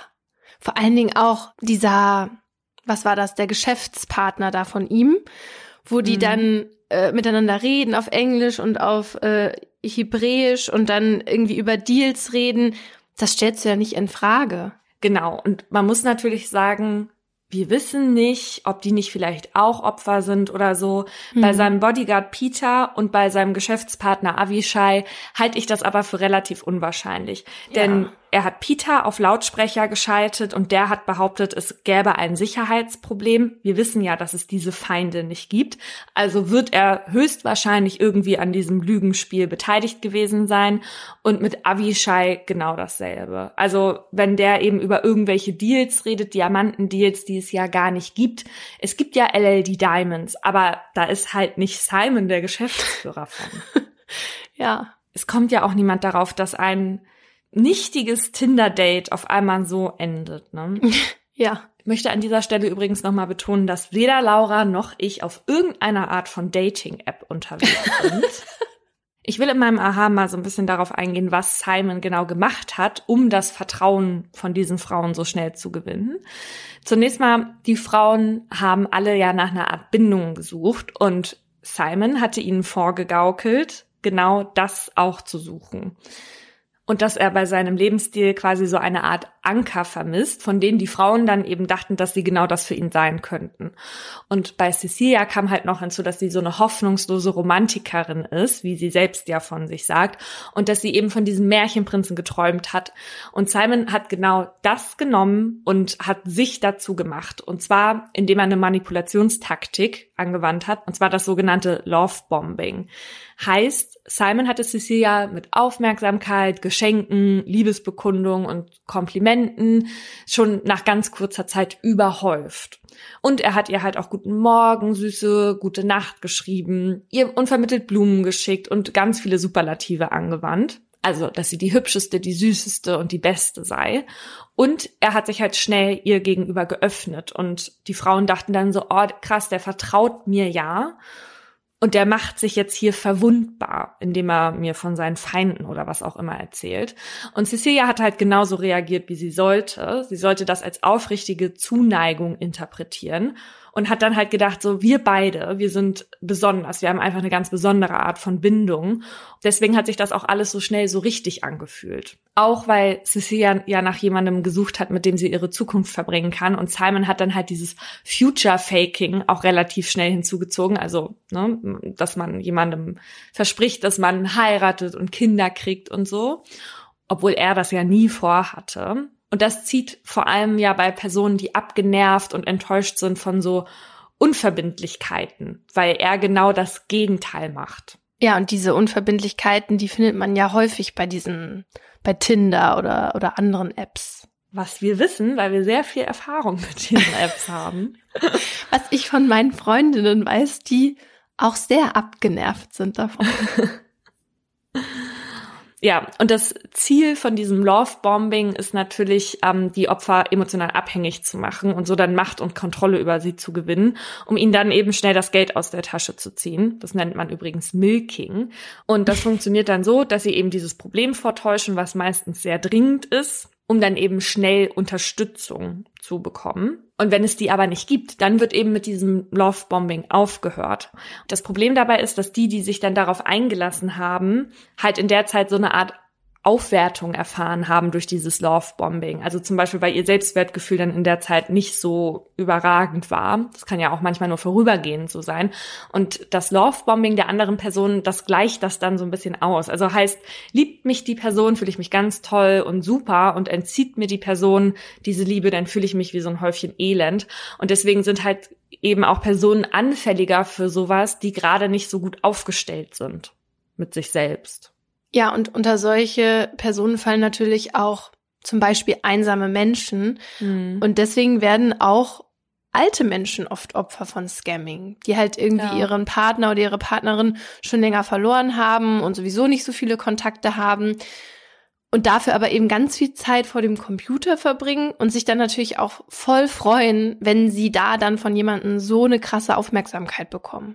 Ja, und wer auch sehr schnell anfällig ist, vor allem dafür den BetrügerInnen schnell aus der Patsche helfen zu wollen, sind halt Menschen, die sehr empathisch sind und sehr fürsorglich. Das sind ja eigentlich voll die tollen Eigenschaften, Ja. aber die können denen halt hier leider echt zum Verhängnis werden. Cecilia und Pernilla, die hatten sich ja dann getroffen, als dieser Artikel von VG rauskam. Und die haben sich halt sofort super verstanden, weil die auf dieser Ebene einfach wirklich gut funktioniert haben. Die sind halt beide einfach super fürsorglich. Bei den Scammern ist das dann so, die benutzen dieses Aufwertungsgefühl, das sie dir gegeben haben, um es dir nachher wieder zu entziehen, um dich dann so zu kontrollieren. Denn wenn dieses Love-Bombing entzogen wird, fühlen sich viele Betroffene halt schlecht und verhalten sich dann genau so, wie es der Scammer oder die Scammerin will, um das Gefühl zurückzubekommen. Da erkennen sich bestimmt auch jetzt einige wieder, weil das Love-Bombing, das wird halt nicht nur von Love-Scammern angewandt, die Geld wollen, sondern auch von anderen Personen, die manipulativ sind. Die entziehen dann eben auch Liebe und Aufmerksamkeit, einfach nur, damit sich der Partner oder die Partnerin dann so verhält, wie sie das möchten. Und in dem Moment erkennt man dann eigentlich auch diese Manipulation. Bei Simon war das ja so, sein wahrer Charakter kam immer dann zum Vorschein, wenn die Opfer kein Geld mehr rausrücken wollten. Also das davor, dieses Lovebombing und so, das war ja alles gar nicht echt. Und er wurde halt super sauer, wenn sie kein Geld geschickt haben, hat sie fertig gemacht, ihnen schlechtes Gewissen gemacht, nur um dann danach wieder zu diesem fürsorglichen Simon zurückzukommen. Eine Sache allerdings noch zu dem Lovebombing, was mir ein bisschen wichtig ist. Nur weil jemand in Superlativen spricht und dem Partner oder der Partnerin so ein Gefühl gibt, besonders zu sein, heißt es jetzt nicht, dass jemand einen absichtlich manipulieren will. Ne? Also ich glaube zwar, dass wir alle viel mehr manipulieren, als uns eigentlich bewusst ist. Aber nicht jeder, der einen am Anfang mit Liebe überhäuft, will was Böses. Ne? Also meine große Liebe hat auch so angefangen und da gab es jetzt am Ende kein böses Erwachen. Witzigerweise ist natürlich genau das, was es so schwierig macht, das Lovebombing als Manipulationstechnik zu erkennen, weil es eben auch Leute gibt, die natürlich einfach so sind und für die das dann was ganz Besonderes in dem Moment ist und die Person ganz besonders und die das halt dann eben halt wirklich genauso empfinden in dem Moment.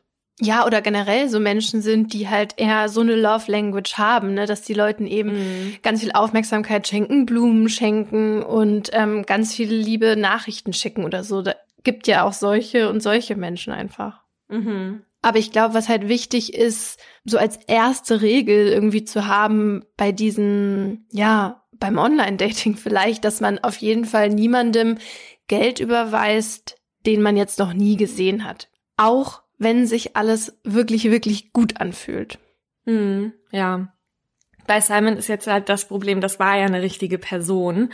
Mhm. Aber in so einem Fall könnte man halt zumindest versuchen, die Person auf diese Verhaltensmuster abzuchecken. Ne? Also eine Red Flag ist einfach, okay, ich habe jetzt ein Problem, ich brauche jetzt ganz dringend Geld. Ne? Wegen irgendeines Vorfalls oder so. Ja, sowas ist dann schon irgendwie auffällig. Aber die BetrügerInnen passen sich ja auch an und lernen, was sie machen können und was nicht. Und deshalb kommt Scamming dann doch auch öfter vor, als man denkt.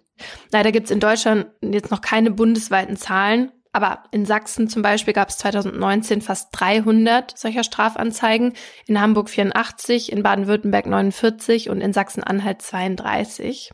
Allein in Sachsen belief sich der Schaden aber auch schon auf über 3,5 Millionen Euro und ein Jahr später waren es schon über 4 Millionen Euro. Viel härter trifft es natürlich Länder, in denen Englisch gesprochen wird. Das ist klar, das hat damit zu tun, dass es für die Scammer halt wegen der Sprache einfacher ist, mit den Opfern zu schreiben. Da geht der Wirtschaftsverband UK Finance zum Beispiel für Großbritannien für das Jahr 2020 von einem Schaden von umgerechnet 80 Millionen Euro aus. Und in den USA zählte das FBI für dasselbe Jahr einen Schaden von umgerechnet mehr als 530 Millionen Euro. Ja, und der Guardian sagt sogar für das darauffolgende Jahr, also für 2021, dass ein Schaden von einer Milliarde US-Dollar in den USA entstanden ist. Also es ist ein Business, was sich offenbar für die TäterInnen lohnt. Ja. Ja. Zumal es ja auch ganz viele Taten gibt, von denen wir nichts wissen, weil viele diesen Betrug natürlich gar nicht erst anzeigen, weil ihnen das einfach unfassbar peinlich ist, auf so einen Scam hereingefallen zu sein. Ja, und das haben wir jetzt auch bei unserer Recherche gemerkt, dass es halt nicht einfach ist, jemanden zu finden, dem das passiert ist und der dann darüber sprechen Mhm. möchte. Ne? Und ja, am Ende war Vichy die einzige, die sich das sozusagen getraut hat. Und bei ihr habe ich auch am Telefon gemerkt, wie unangenehm das für sie ist, ähm, darüber zu reden, weil sie sich einfach die ganze Zeit gerechtfertigt hat, bis ich dann irgendwann gesagt habe, du, du musst dich jetzt hier vor mir nicht rechtfertigen. Also wenn man verliebt ist, dann ist man halt eben oft blind. Das ist ja einfach so. Und es gibt auch Frauen, die bleiben mit ihren gewalttätigen Männern zusammen. Und das kann man von außen dann eben oft auch nicht verstehen. Aber es ist halt so, dass man sich nicht da hineinversetzen kann und die sich nicht schlecht fühlen müssen. Die sind nicht die Täterin. Ja, und es ist ja tatsächlich so, dass du in dem Moment selber diese Warnzeichen im Nachhinein sagen immer alle, ach, das hätte dir ja dann da auffallen müssen, ne? Aber Mhm. in dem Moment selbst siehst du das nicht, weil du gehst ja nicht die ganze Zeit durch die Welt und denkst dir so, oh, ich muss vorsichtig hier sein und was der sagt und so, ne? So, so Ja. ist man ja einfach nicht, zum Glück, sonst wäre man ja auch nur misstrauisch. Und die Cecilia hat zum Beispiel auch gesagt, es gab während der Beziehung keine Anzeichen dafür, dass irgendwas davon gelogen ist. Und mir ging es zum Beispiel einmal so, ich saß einmal mit einem Mann, der was auch immer für mich zu dieser Zeit war, in einem Frühstückscafé und die Kellnerin kam und sagte, ach, ihr schon wieder hier. Und wir waren zwar vorher schon mal da, das war aber ein bisschen länger her. Und dann habe ich sie so fragend angeguckt und sie meinte, na, ihr wart doch gestern schon da. Und dann habe ich meine Begleitung angeguckt und wir haben uns alle gegenseitig ganz fragend angeguckt. Und sie meinte, ja, ihr saß doch gestern da am Fenster. Und dann meinte ich so, nee, also, hä? Nee, nee, nee, wir waren doch dann und dann mal hier und so. Und dann sagt sie, nein, ihr wart gestern da. Also wirklich so, und du denkst dir wirklich, du bist irgendwie im falschen Film, ne? Und dann ist sie irgendwann abgedüst, hat sich noch so umgeblickt und hat noch so die Stirn gerunzelt und meine Begleitung und ich wie so, was ist mit der los? Also ist sie nicht ganz bei Sinnen oder was, ne? Ja, stellt sich nachher raus, doch, natürlich war er gestern da gewesen, aber halt nicht mit mir, sondern mit einer anderen Brünetten. Das ist so krass. Aufgeflogen ist das auch nur, weil mir mal zwei Frauen geschrieben haben, die übrigens im Gegensatz zu mir der Ansicht waren, sie seien mit diesem Menschen in einer Beziehung. Und die das nur rausgefunden hatten, weil er einmal nicht auf sein Handy geachtet hatte und dann die eine gesehen hat, dass die andere geschrieben hatte, ich freue mich auf den Urlaub mit dir morgen, Boah. obwohl er eigentlich gesagt hatte, er fährt mit seiner Familie in den Urlaub. Und aus dieser Situation kenne ich auch diesen Schock, wenn du merkst, der hat gar nicht nur mir diese Bilder und dieses Video geschickt, ne? Weil tatsächlich war das so, dass er mit jeder von uns irgend so ein Kuscheltier hatte. Bei mir war es so ein Plastikding, so ein, Pla so ein Plastiktier. Und dann ist der mit diesen Dingern auf den Spielplatz gegangen, hat die auf ein Karussell gesetzt und jeweils ein Video gemacht, das Karussell gedreht mit diesem Kuscheltier drauf oder was auch immer und dann hui. und dann hat er das jeder einzelnen von uns geschickt. Aber, also, sorry, aber wie fühlt man sich denn selber? Also, wie fühlt der Typ sich, wenn er sowas macht? Also, auf den Spielplatz geht, alle kleinen Tierchen da dabei hat, wie so ein Freak, und das dann so hintereinander wegfilmt? Also, ne, weil man ja immer so denkt, so, ist das jetzt im Affekt passiert? Nee, der hat Nein. da mehrere Videos hintereinander gemacht und kommt er dann nicht irgendwie mal auf die Idee oder zu dieser Erkenntnis, was bin ich eigentlich für ein Arschloch? Ja. Was man einfach sagen muss, krasses Organisationstalent, ne? Also Ja. äh, Lob und Anerkennung dafür zumindest, ne? Aber natürlich ist das für die Betroffenen auch so, du hast dann dieses böse Erwachen und du musst erstmal die letzten Monate rekonstruieren Mhm. und quasi alles einmal wegradieren, was du dachtest, was Realität war, und dann musst du dir die neu zusammensetzen. Und das ist natürlich schwierig und natürlich schafft man auch nicht sofort dieses Switchen, also bei mir jetzt schon, weil ich hatte das vorher eh beendet, bevor das rauskam, aber dieses Switchen zu bis eben war diese Person noch ein Freund von mir oder eben mein Lebensgefährte oder was auch immer und auf einmal ersetze ich das durch eine Person, die ich nicht kenne. Und das war ja, glaube ich, auch für Cecilia so schmerzhaft irgendwann begreifen zu müssen, ich bin hier auch ja intim geworden mit einer Person, mit der ich gar nicht in einer Beziehung sein wollte. Ja, stimmt. Also das ist so gruselig. Da kriege ich richtig Gänsehaut. Ja. Aber ich finde, es muss gar nicht so extrem sein wie bei Cecilia jetzt. Schon alleine diese Geschichte, die du da erzählt hast, da fühlt man sich doch einfach auch so, also man hinterfragt, obwohl man das gar nicht sollte oder müsste, sich ja auch irgendwie selber so ein bisschen so nach dem Motto, hä? Habe ich jetzt keine Menschenkenntnis mehr oder oder so, weißt du? Ja, also bei meiner Geschichte muss ich auch echt sagen, das war auch eine Person, das hättest du dir weder ansehen können noch vom, das war kein Womanizer oder so, das war eher so ein, so manchmal so ein bisschen dödelig und manchmal hatte man auch das Gefühl, man muss den so ein bisschen an die Hand nehmen und so, weißt du? Deswegen, Krass. und dann wollte der auch mit mir immer in eine Beziehung. Und ich wollte das halt nicht, ich habe das auch immer offen kommuniziert und dann fragt man sich, Warum war dir das denn so wichtig, wenn du doch nebenbei vier andere führst? ja, für sein nicht vorhandenes Selbstbewusstsein wahrscheinlich. Mir ist es jetzt nicht unangenehm, darüber zu reden. Zum einen, weil ich emotional sowie finanziell ja jetzt keinen Schaden davon getragen habe, ne? Aber auch weil ich einfach weiß, dass ich das gar nicht hätte erkennen können. Ja, und das ist ja meistens so. Und deshalb finde ich so ätzend, dass manchmal so getan wird, als wären die Opfer selber schuld.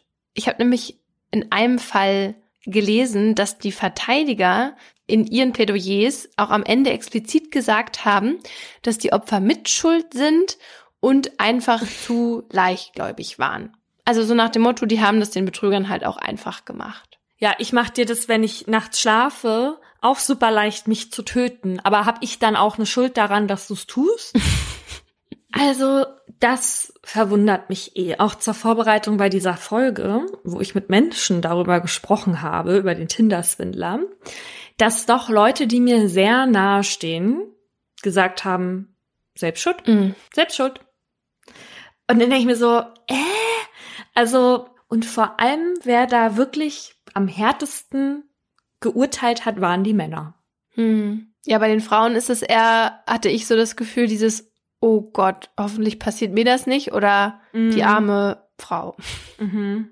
Wobei es ja auch häufig Männern passiert, die sich ja. aber wahrscheinlich noch weniger trauen, das öffentlich zu machen oder das irgendwie zur Anzeige zu bringen, weil weiß man ja, bei Männern ist manchmal das Schamgefühl noch größer. Ja, und das versteht man auch, wenn andere dann reagieren mit, ja, pff, selber schuld. Mhm. Also das war auch die Reaktion, die ich viel bekommen habe bezüglich dieses Themas und dann auch so, wo man sich so fragt, okay, also wieso hat man, also so richtig so auch so ein bisschen wütend, ne, so, wie kann mhm. man denn so dumm sein und so, wo, mhm. wo ich mir auch so denke, wieso hat man überhaupt so eine krasse Reaktion auf sowas? Keine Ahnung. Mhm. Ja, ich hatte dann aber schon das Gefühl, dass wenn man den Menschen dann erklärt, so, ne, wie das halt passieren kann und dass wenn man nur in einer vulnerablen Position, warum auch immer gerade mhm. ist, und dann jemand genau da reingeht. Und das ist ja eine Manipulationstechnik, ja. Da, da kann man sich nicht immer vor schützen. Dass man, dass die das dann auch schon verstanden haben, aber dass sie mhm. sich irgendwie von alleine nicht dahin bringen, dass sie sich sozusagen in die Opfer reinversetzen wollen. Ja. Da muss man die ein bisschen an die Hand nehmen. Das machen wir sehr gerne. Immer daran denken, das könnte auch der eigenen Mutter passieren, ja? Ja. Diese Vorurteile, die man den Opfern nämlich entgegenbringt, die machen es denen noch schwerer, solche Taten überhaupt anzuzeigen. Das und, dass sie auch oft denken, dass es halt nichts bringt. Was ja unsere beiden Fälle jetzt auch gezeigt haben, dass das nicht so einfach ist, ne? Das mhm. irgendwie straf zu verfolgen. Also zumindest wenn die TäterInnen halt in Ländern wie Nigeria oder Ghana oder so sitzen, ne? Weil die ja dann auch gar nicht so wirklich zu ermitteln sind, weil die Polizei ja auch gar nicht weiß, wo sie dann anfangen soll. Es ist ja alles erlogen. Plus muss sie dann ja auch noch mit anderen Ländern zusammenarbeiten. Das ist ja jetzt auch nicht so, dass die deutschen Behörden keine Lust hätten, diese Fälle zu lösen, sondern die stoßen halt manchmal einfach an ihre Grenzen, weil ihnen halt in den anderen Ländern nicht weitergeholfen wird. Dazu haben wir mit Thomas Gabriel Rüdiger gesprochen, dem Leiter des Instituts für Cyberkriminologie, und der bringt das Problem ganz gut auf den Punkt. Wir haben eigentlich einen globalen digitalen Raum, wo alle Menschen miteinander kommunizieren, solche Delikte also auch begangen werden können, während du in deinem Land sitzt. Und wir agieren aber mit nationalem Strafrecht und versuchen dagegen dann vorzugehen. Weil wenn wir jetzt gegen den vorgehen, würden wir ja sagen, nach unserem deutschen Recht ist das das und das. In dem Land ist das vielleicht was, sagt man ja, Pech ab, wenn du drauf reinfällst. Vielleicht weiß ja nicht mal, ob das strafbar ist in dem Land. Was würde ich also mit sagen, solange wir keinen internationalen, globalen Regeln haben für einen globalen Raum, ein globales Strafrecht zum Beispiel, wird es immer Probleme geben. Und selbst wenn man das hätte, müsste man es auch noch durchsetzen. Bei Simon war das ja auch so. Also die Opfer waren alle aus unterschiedlichen Ländern. Dann kam Simon aus Israel und dann ist er auch noch ständig hin und her gejettet. Mhm. Also wer hätte denn dann sagen können, ja, okay, wir übernehmen das jetzt, ne? Weil du ja auch das große Ganze eigentlich fassen möchtest. Am liebsten möchtest du den ja für all seine Taten gesammelt hinter Gitter bringen, ne? Aber ja. ja. Es ist aber tatsächlich so, wenn die TäterInnen in Deutschland sitzen, dann ist die Chance, sie zu fassen, gar nicht mal so schlecht. Wenn wir individuelle Täter haben, die zum Beispiel in Deutschland über Dating-Plattformen das machen, also keine Ahnung, der 23-Jährige, der sich als Frau ausgibt, um irgendwelche Männer abzuziehen bei Tinder, da ist die Chance nicht gering. Die Täter kann man durchaus kriegen. Insgesamt bei äh, vergleichbaren Delikten, wie halt, wie gesagt, zum Beispiel Cybergrooming, aber auch, hört sich jetzt ähm, ein bisschen äh, abgespaced an, aber auch digitale Hasskriminalität zum Beispiel. Also Delikte, die im Land begangen werden über Kommunikation, also ähnliche Mechanismen. Da haben wir Aufklärungsquoten, die teilweise über 90 Prozent liegen. Aber in ein paar Fällen von so Netzwerken aus Afrika gibt's auch Kontaktpersonen in Deutschland, die sich dann zum Beispiel als Kurier ausgeben. Und an die kommt die Polizei dann also auch manchmal ran. So war das zum Beispiel in einem Fall aus Bayern, bei dem eine Rentnerin aus Starnberg gescammt wurde. Ihr hatte 2016 ein angeblicher US-Soldat namens Thomas Stabler geschrieben, der im Jemen stationiert war. Irgendwann schrieb er ihr, dass er sie besuchen und Diamanten im Wert von einer Million Euro mitbringen würde. Das Problem war dann, dass Stapler auf dem Weg nach Deutschland, und zwar in Antwerpen, wegen fehlerhaften Dokumenten für diesen Diamantentransport festgenommen wurde. Für seine angebliche Freilassung zahlte die Rentnerin dann am Ende fast 400.000 Euro. Fast immer hat sie das Geld auf Konten im In- und Ausland überwiesen, aber einmal kam es auch zu einem persönlichen Treffen im Bayerischen Hof in München. Und da übergab sie zwei Männern, wo sich der eine als Anwalt von Stabler und der andere als Mitarbeiter eines Sicherheitsdienstes ausgegeben hatten, 128.000 Euro in Bar. Und der Frau wurde erst klar, dass sie Opfer eines Scams geworden war, als sie im Oktober 2019 mal Aktenzeichen XY geschaut hat, wo es halt gerade um Love Scamming ging. Also für sie war es dann so eine richtige Offenbarung und so ein richtiger Schock. Ja. Der ging es tatsächlich so schlecht, dass sie sich das Leben nehmen wollte und auch mehrere Wochen in der Psychiatrie war. Mhm. Danach hat sie sich dann zum Glück bei der Polizei gemeldet und weil halt einige Täter aus Deutschland operierten, konnte die Polizei die schnappen und vor Gericht stellen. Am Ende gab es dann zwei Prozesse, in denen auch noch andere Scams verhandelt wurden und in denen es um einen insgesamt Schaden von mehr als einer Million Euro ging. Die höchste Haftstrafe, die einer der Männer bekam, lag aber nur bei vier Jahren und neun Monaten. Ich glaube aber auch, dass diese niedrigen Haftstrafen dazu beitragen, dass Leute sich nicht so richtig trauen, das öffentlich zu äußern, weil man dann ja auch so ein bisschen das Gefühl hat, das wird gar nicht als so schlimm angesehen. Ne? Also wie gesagt, der Simon, der ist jetzt ja noch gar nicht in Haft deswegen gewesen. Der war fünf Monate, saß der jetzt letztendlich wegen Urkundenfälschung und Betrugs. Das ist auch meistens so, dass sie deswegen dann auch verurteilt werden. Weil dieser Betrug, der setzt sich ja daraus zusammen, dass sie den Leuten einen Grund vorgaukeln, damit sie denen Geld geben, aber diesen Grund gibt es gar nicht. Und für diese Art von Straftat gibt es eben höchstens fünf Jahre Haft. In besonders schweren Fällen kann die Strafe dann auch auf bis zu zehn Jahre erhöht werden. Dafür muss dann aber nachgewiesen werden, dass die Scammer in der Bande agiert haben oder halt das ähm, Vermögen, was verloren wurde, besonders hoch war. Ja, und das war jetzt bei der Rentnerin aus Starnberg offenbar nicht so einfach, weil da wurden nämlich die meisten nicht wegen bandenmäßigen Betrugs verurteilt, obwohl man ja weiß, dass sie zusammengearbeitet haben. Wo ich mich aber frage, wieso sie sie dann nicht trotzdem wegen schweren Betrugs verurteilt haben, weil 400.000 Euro sind für mich jetzt schon ein großer Vermögensverlust. ja. ja, aber was ich einfach wirklich krass finde, ist, dass so ein Fall wie der von Vichy jetzt zum Beispiel am Ende eigentlich genauso vor Gericht behandelt wird, wie wenn ich jetzt online irgendwas verkaufe äh, oder so tue, als würde ich was verkaufen und mir dann das Geld dafür schicken lasse, aber nie Ware ausliefer. Das ist ja dann auch Betrug. Mhm. Und das ist auch höchstens mhm. mit fünf Jahren sozusagen belegt. Dabei ist ja diese Komponente mit dem Betrug in der Liebe, also dass die mit den Gefühlen der Leute spielen, das setzt mhm. dem Ganzen ja irgendwie eine krasse Schwere auf. Also die Leute sind ja danach oft depressiv, können nicht mehr vertrauen oder keine Beziehung mehr eingehen. Komplett. Das Problem ist natürlich, wie soll ein Gericht die emotionale Belastung in zukünftigen Liebesbeziehungen beurteilen? Ne? Das ist halt einfach schwierig.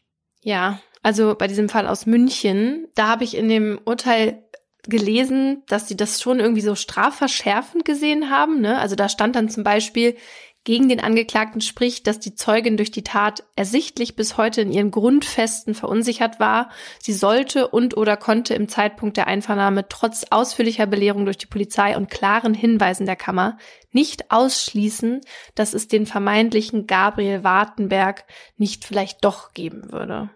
Mhm.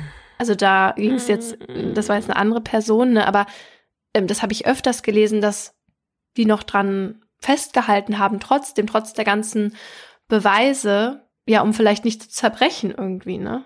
Mhm, mhm.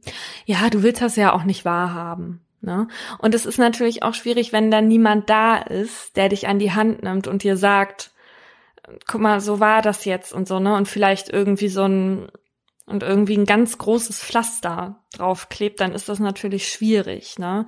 Das ja. ist aber auch ganz wichtig, dass Betroffene wissen, dass die nicht alleine sind. In Deutschland, da gibt's halt zum Beispiel ja diese Uschi Chorn, von der du schon gesprochen hast.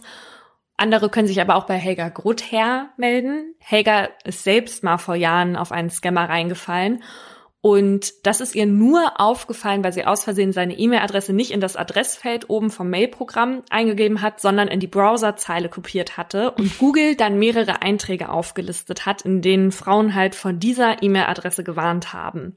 Und dann war sie total geschockt und dachte sich halt, ich muss was gegen so einen Scammer machen und so entstand dann ihr Forum Roman Scam also Liebesbetrug Köder, in dem heute mehr als 4000 Frauen angemeldet sind. Und was das für Frauen sind, hat Helga Grother uns in einem Interview erzählt.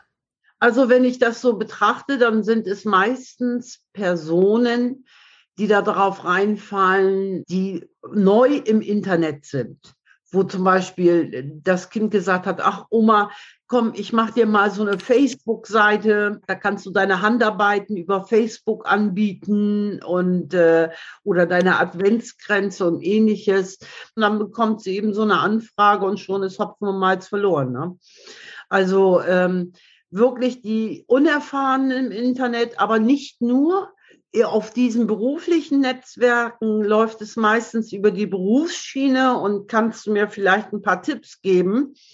Und da werden auch taffe Geschäftsfrauen angeschrieben. Ne? Also wir haben Anwälte, wir haben Polizisten, wir haben äh, Rechtsanwälte, wir haben Kauffrauen, wir haben die ganz normale Hausfrau. Und jeden Tag kommen da halt so 10 bis 15 neue Frauen, die oft Hilfe suchen. Die schicken dann Fotos von den Männern, mit denen sie halt eben gerade schreiben, in die Gruppe, um mit Hilfe der anderen herauszufinden, ob es sich bei den Chatpartnern jetzt um Scammer handelt. Also das kann man sich wirklich vorstellen wie so eine Privatdetektei mit Archiv, weil auf der Seite findet man ganz viele Scam-Profile, die halt schon aufgedeckt wurden. Von Dr. David Samadi oder Jim Winkler. Und wenn man dann auf diese Namen klickt, dann kommen da auch alle E-Mail-Adressen und WhatsApp-Nummern, die sie diesen Scammern schon zuordnen konnten, um andere zu warnen. Genau, aber einigen reicht das halt nicht. Viele wollen eben auch Rache oder Genugtuung. Und deswegen gehen ein paar Frauen auch auf BetrügerInnenjagd. Und diese Frauen, die nennen sich die Teufelinnen. Und die versuchen dann eben ScammerInnen dran zu kriegen. Eine von ihnen heißt Ruth Brandner und die hat so mehrere Fake-Profile, mit denen sie versucht, ScammerInnen aufzudecken. Und über eines ihrer Profile meldet sich im Mai 2019 ein gewisser Robert, angeblich ein global operierender Bauunternehmer.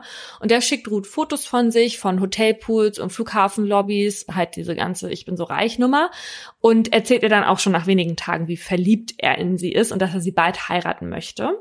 Und Ruth fordert dann erstmal ein paar Dokumente von ihm an, eben sowas wie Geburtsurkunde, Meldebescheinigung und so. Das fälscht er auch alles und schickt ihr das. Weil für Ruth ist das auch wichtig, ScammerInnen mit solchen Aufgaben zu beschäftigen, weil in der Zeit, die auch wenig Zeit haben, noch so viele andere Frauen hinters Licht zu führen. Und dann schreibt Robert irgendwann, dass er jetzt gerne eine Kiste Geld mit 107 Millionen US-Dollar per Kurier an Ruth schicken würde. Alles klar. Dazu müsste er sich aber erst einmal ein paar tausend Dollar Zollgebühren von ihr leihen. Da sagt Ruth, mm, ich überweise dir das, aber natürlich schickt sie das Geld gar nicht los. Ruth spielt aber weiterhin vor, dass sie gerne Geld senden möchte, weil sie weiß, dass notfalls eben KomplizInnen oder eben die BetrügerInnen selber kommen, um das Geld abzuholen. Und das passiert auch. Robert schickt einen angeblichen Kurier, der dann direkt von der Polizei in Empfang genommen wird. Ja, mit Hilfe von dieser Strategie hat die Gruppe rund um Helga Grother laut ihren Angaben dieses Jahr schon drei Täter überführt und insgesamt schon zwischen 60 und 70 Scammer der Polizei übergeben können. Und ich kann mir das halt richtig gut vorstellen, wie diese Damen, weil ein paar davon habe ich im Internet gefunden, die sind auch alle so über 50, 60. Und ich muss auch sagen, das Forum sieht auch eher aus wie so aus den 90ern und wie sie dann halt da so hinter ihren PCs sitzen, wie so Geheimagentinnen und dann diese, diese Männer hinters Licht führen. Und irgendwie finde ich das schön zu wissen, dass es sind ja alles Frauen, die ja betrogen worden sind und dass sie sich da irgendwie so zusammengefunden haben und daraus irgendwie doch noch was Gutes haben entstehen lassen. Also ich sehe uns da. das werden wir nach der Rente. wir gehen ja in Frührente. Ach so, ja. Ne? Mhm. So bis 50 und dann machen wir das. Ja, finde ich gut. So, das ist jetzt eine Folge gewesen, in der es mal keinen Mord und Totschlag gab, ausnahmsweise. Wie unser Podcast-Kollege Christian Huber von Gefühlte Fakten sagt, in dieser Folge ist nur eins gestorben, Paulina Spur. Einige werden das Drama vielleicht auf Instagram verfolgt haben. Das hier ist nämlich die Folge gewesen, in der ein Teil meiner Aufnahme plötzlich weg war. Deswegen haben wir hier jetzt noch so ein bisschen rekonstruiert und neu zusammengebaut. Ja, war interessant zu sehen, was einem alles noch so einfällt, wenn man ein zweites Mal über ein Thema spricht.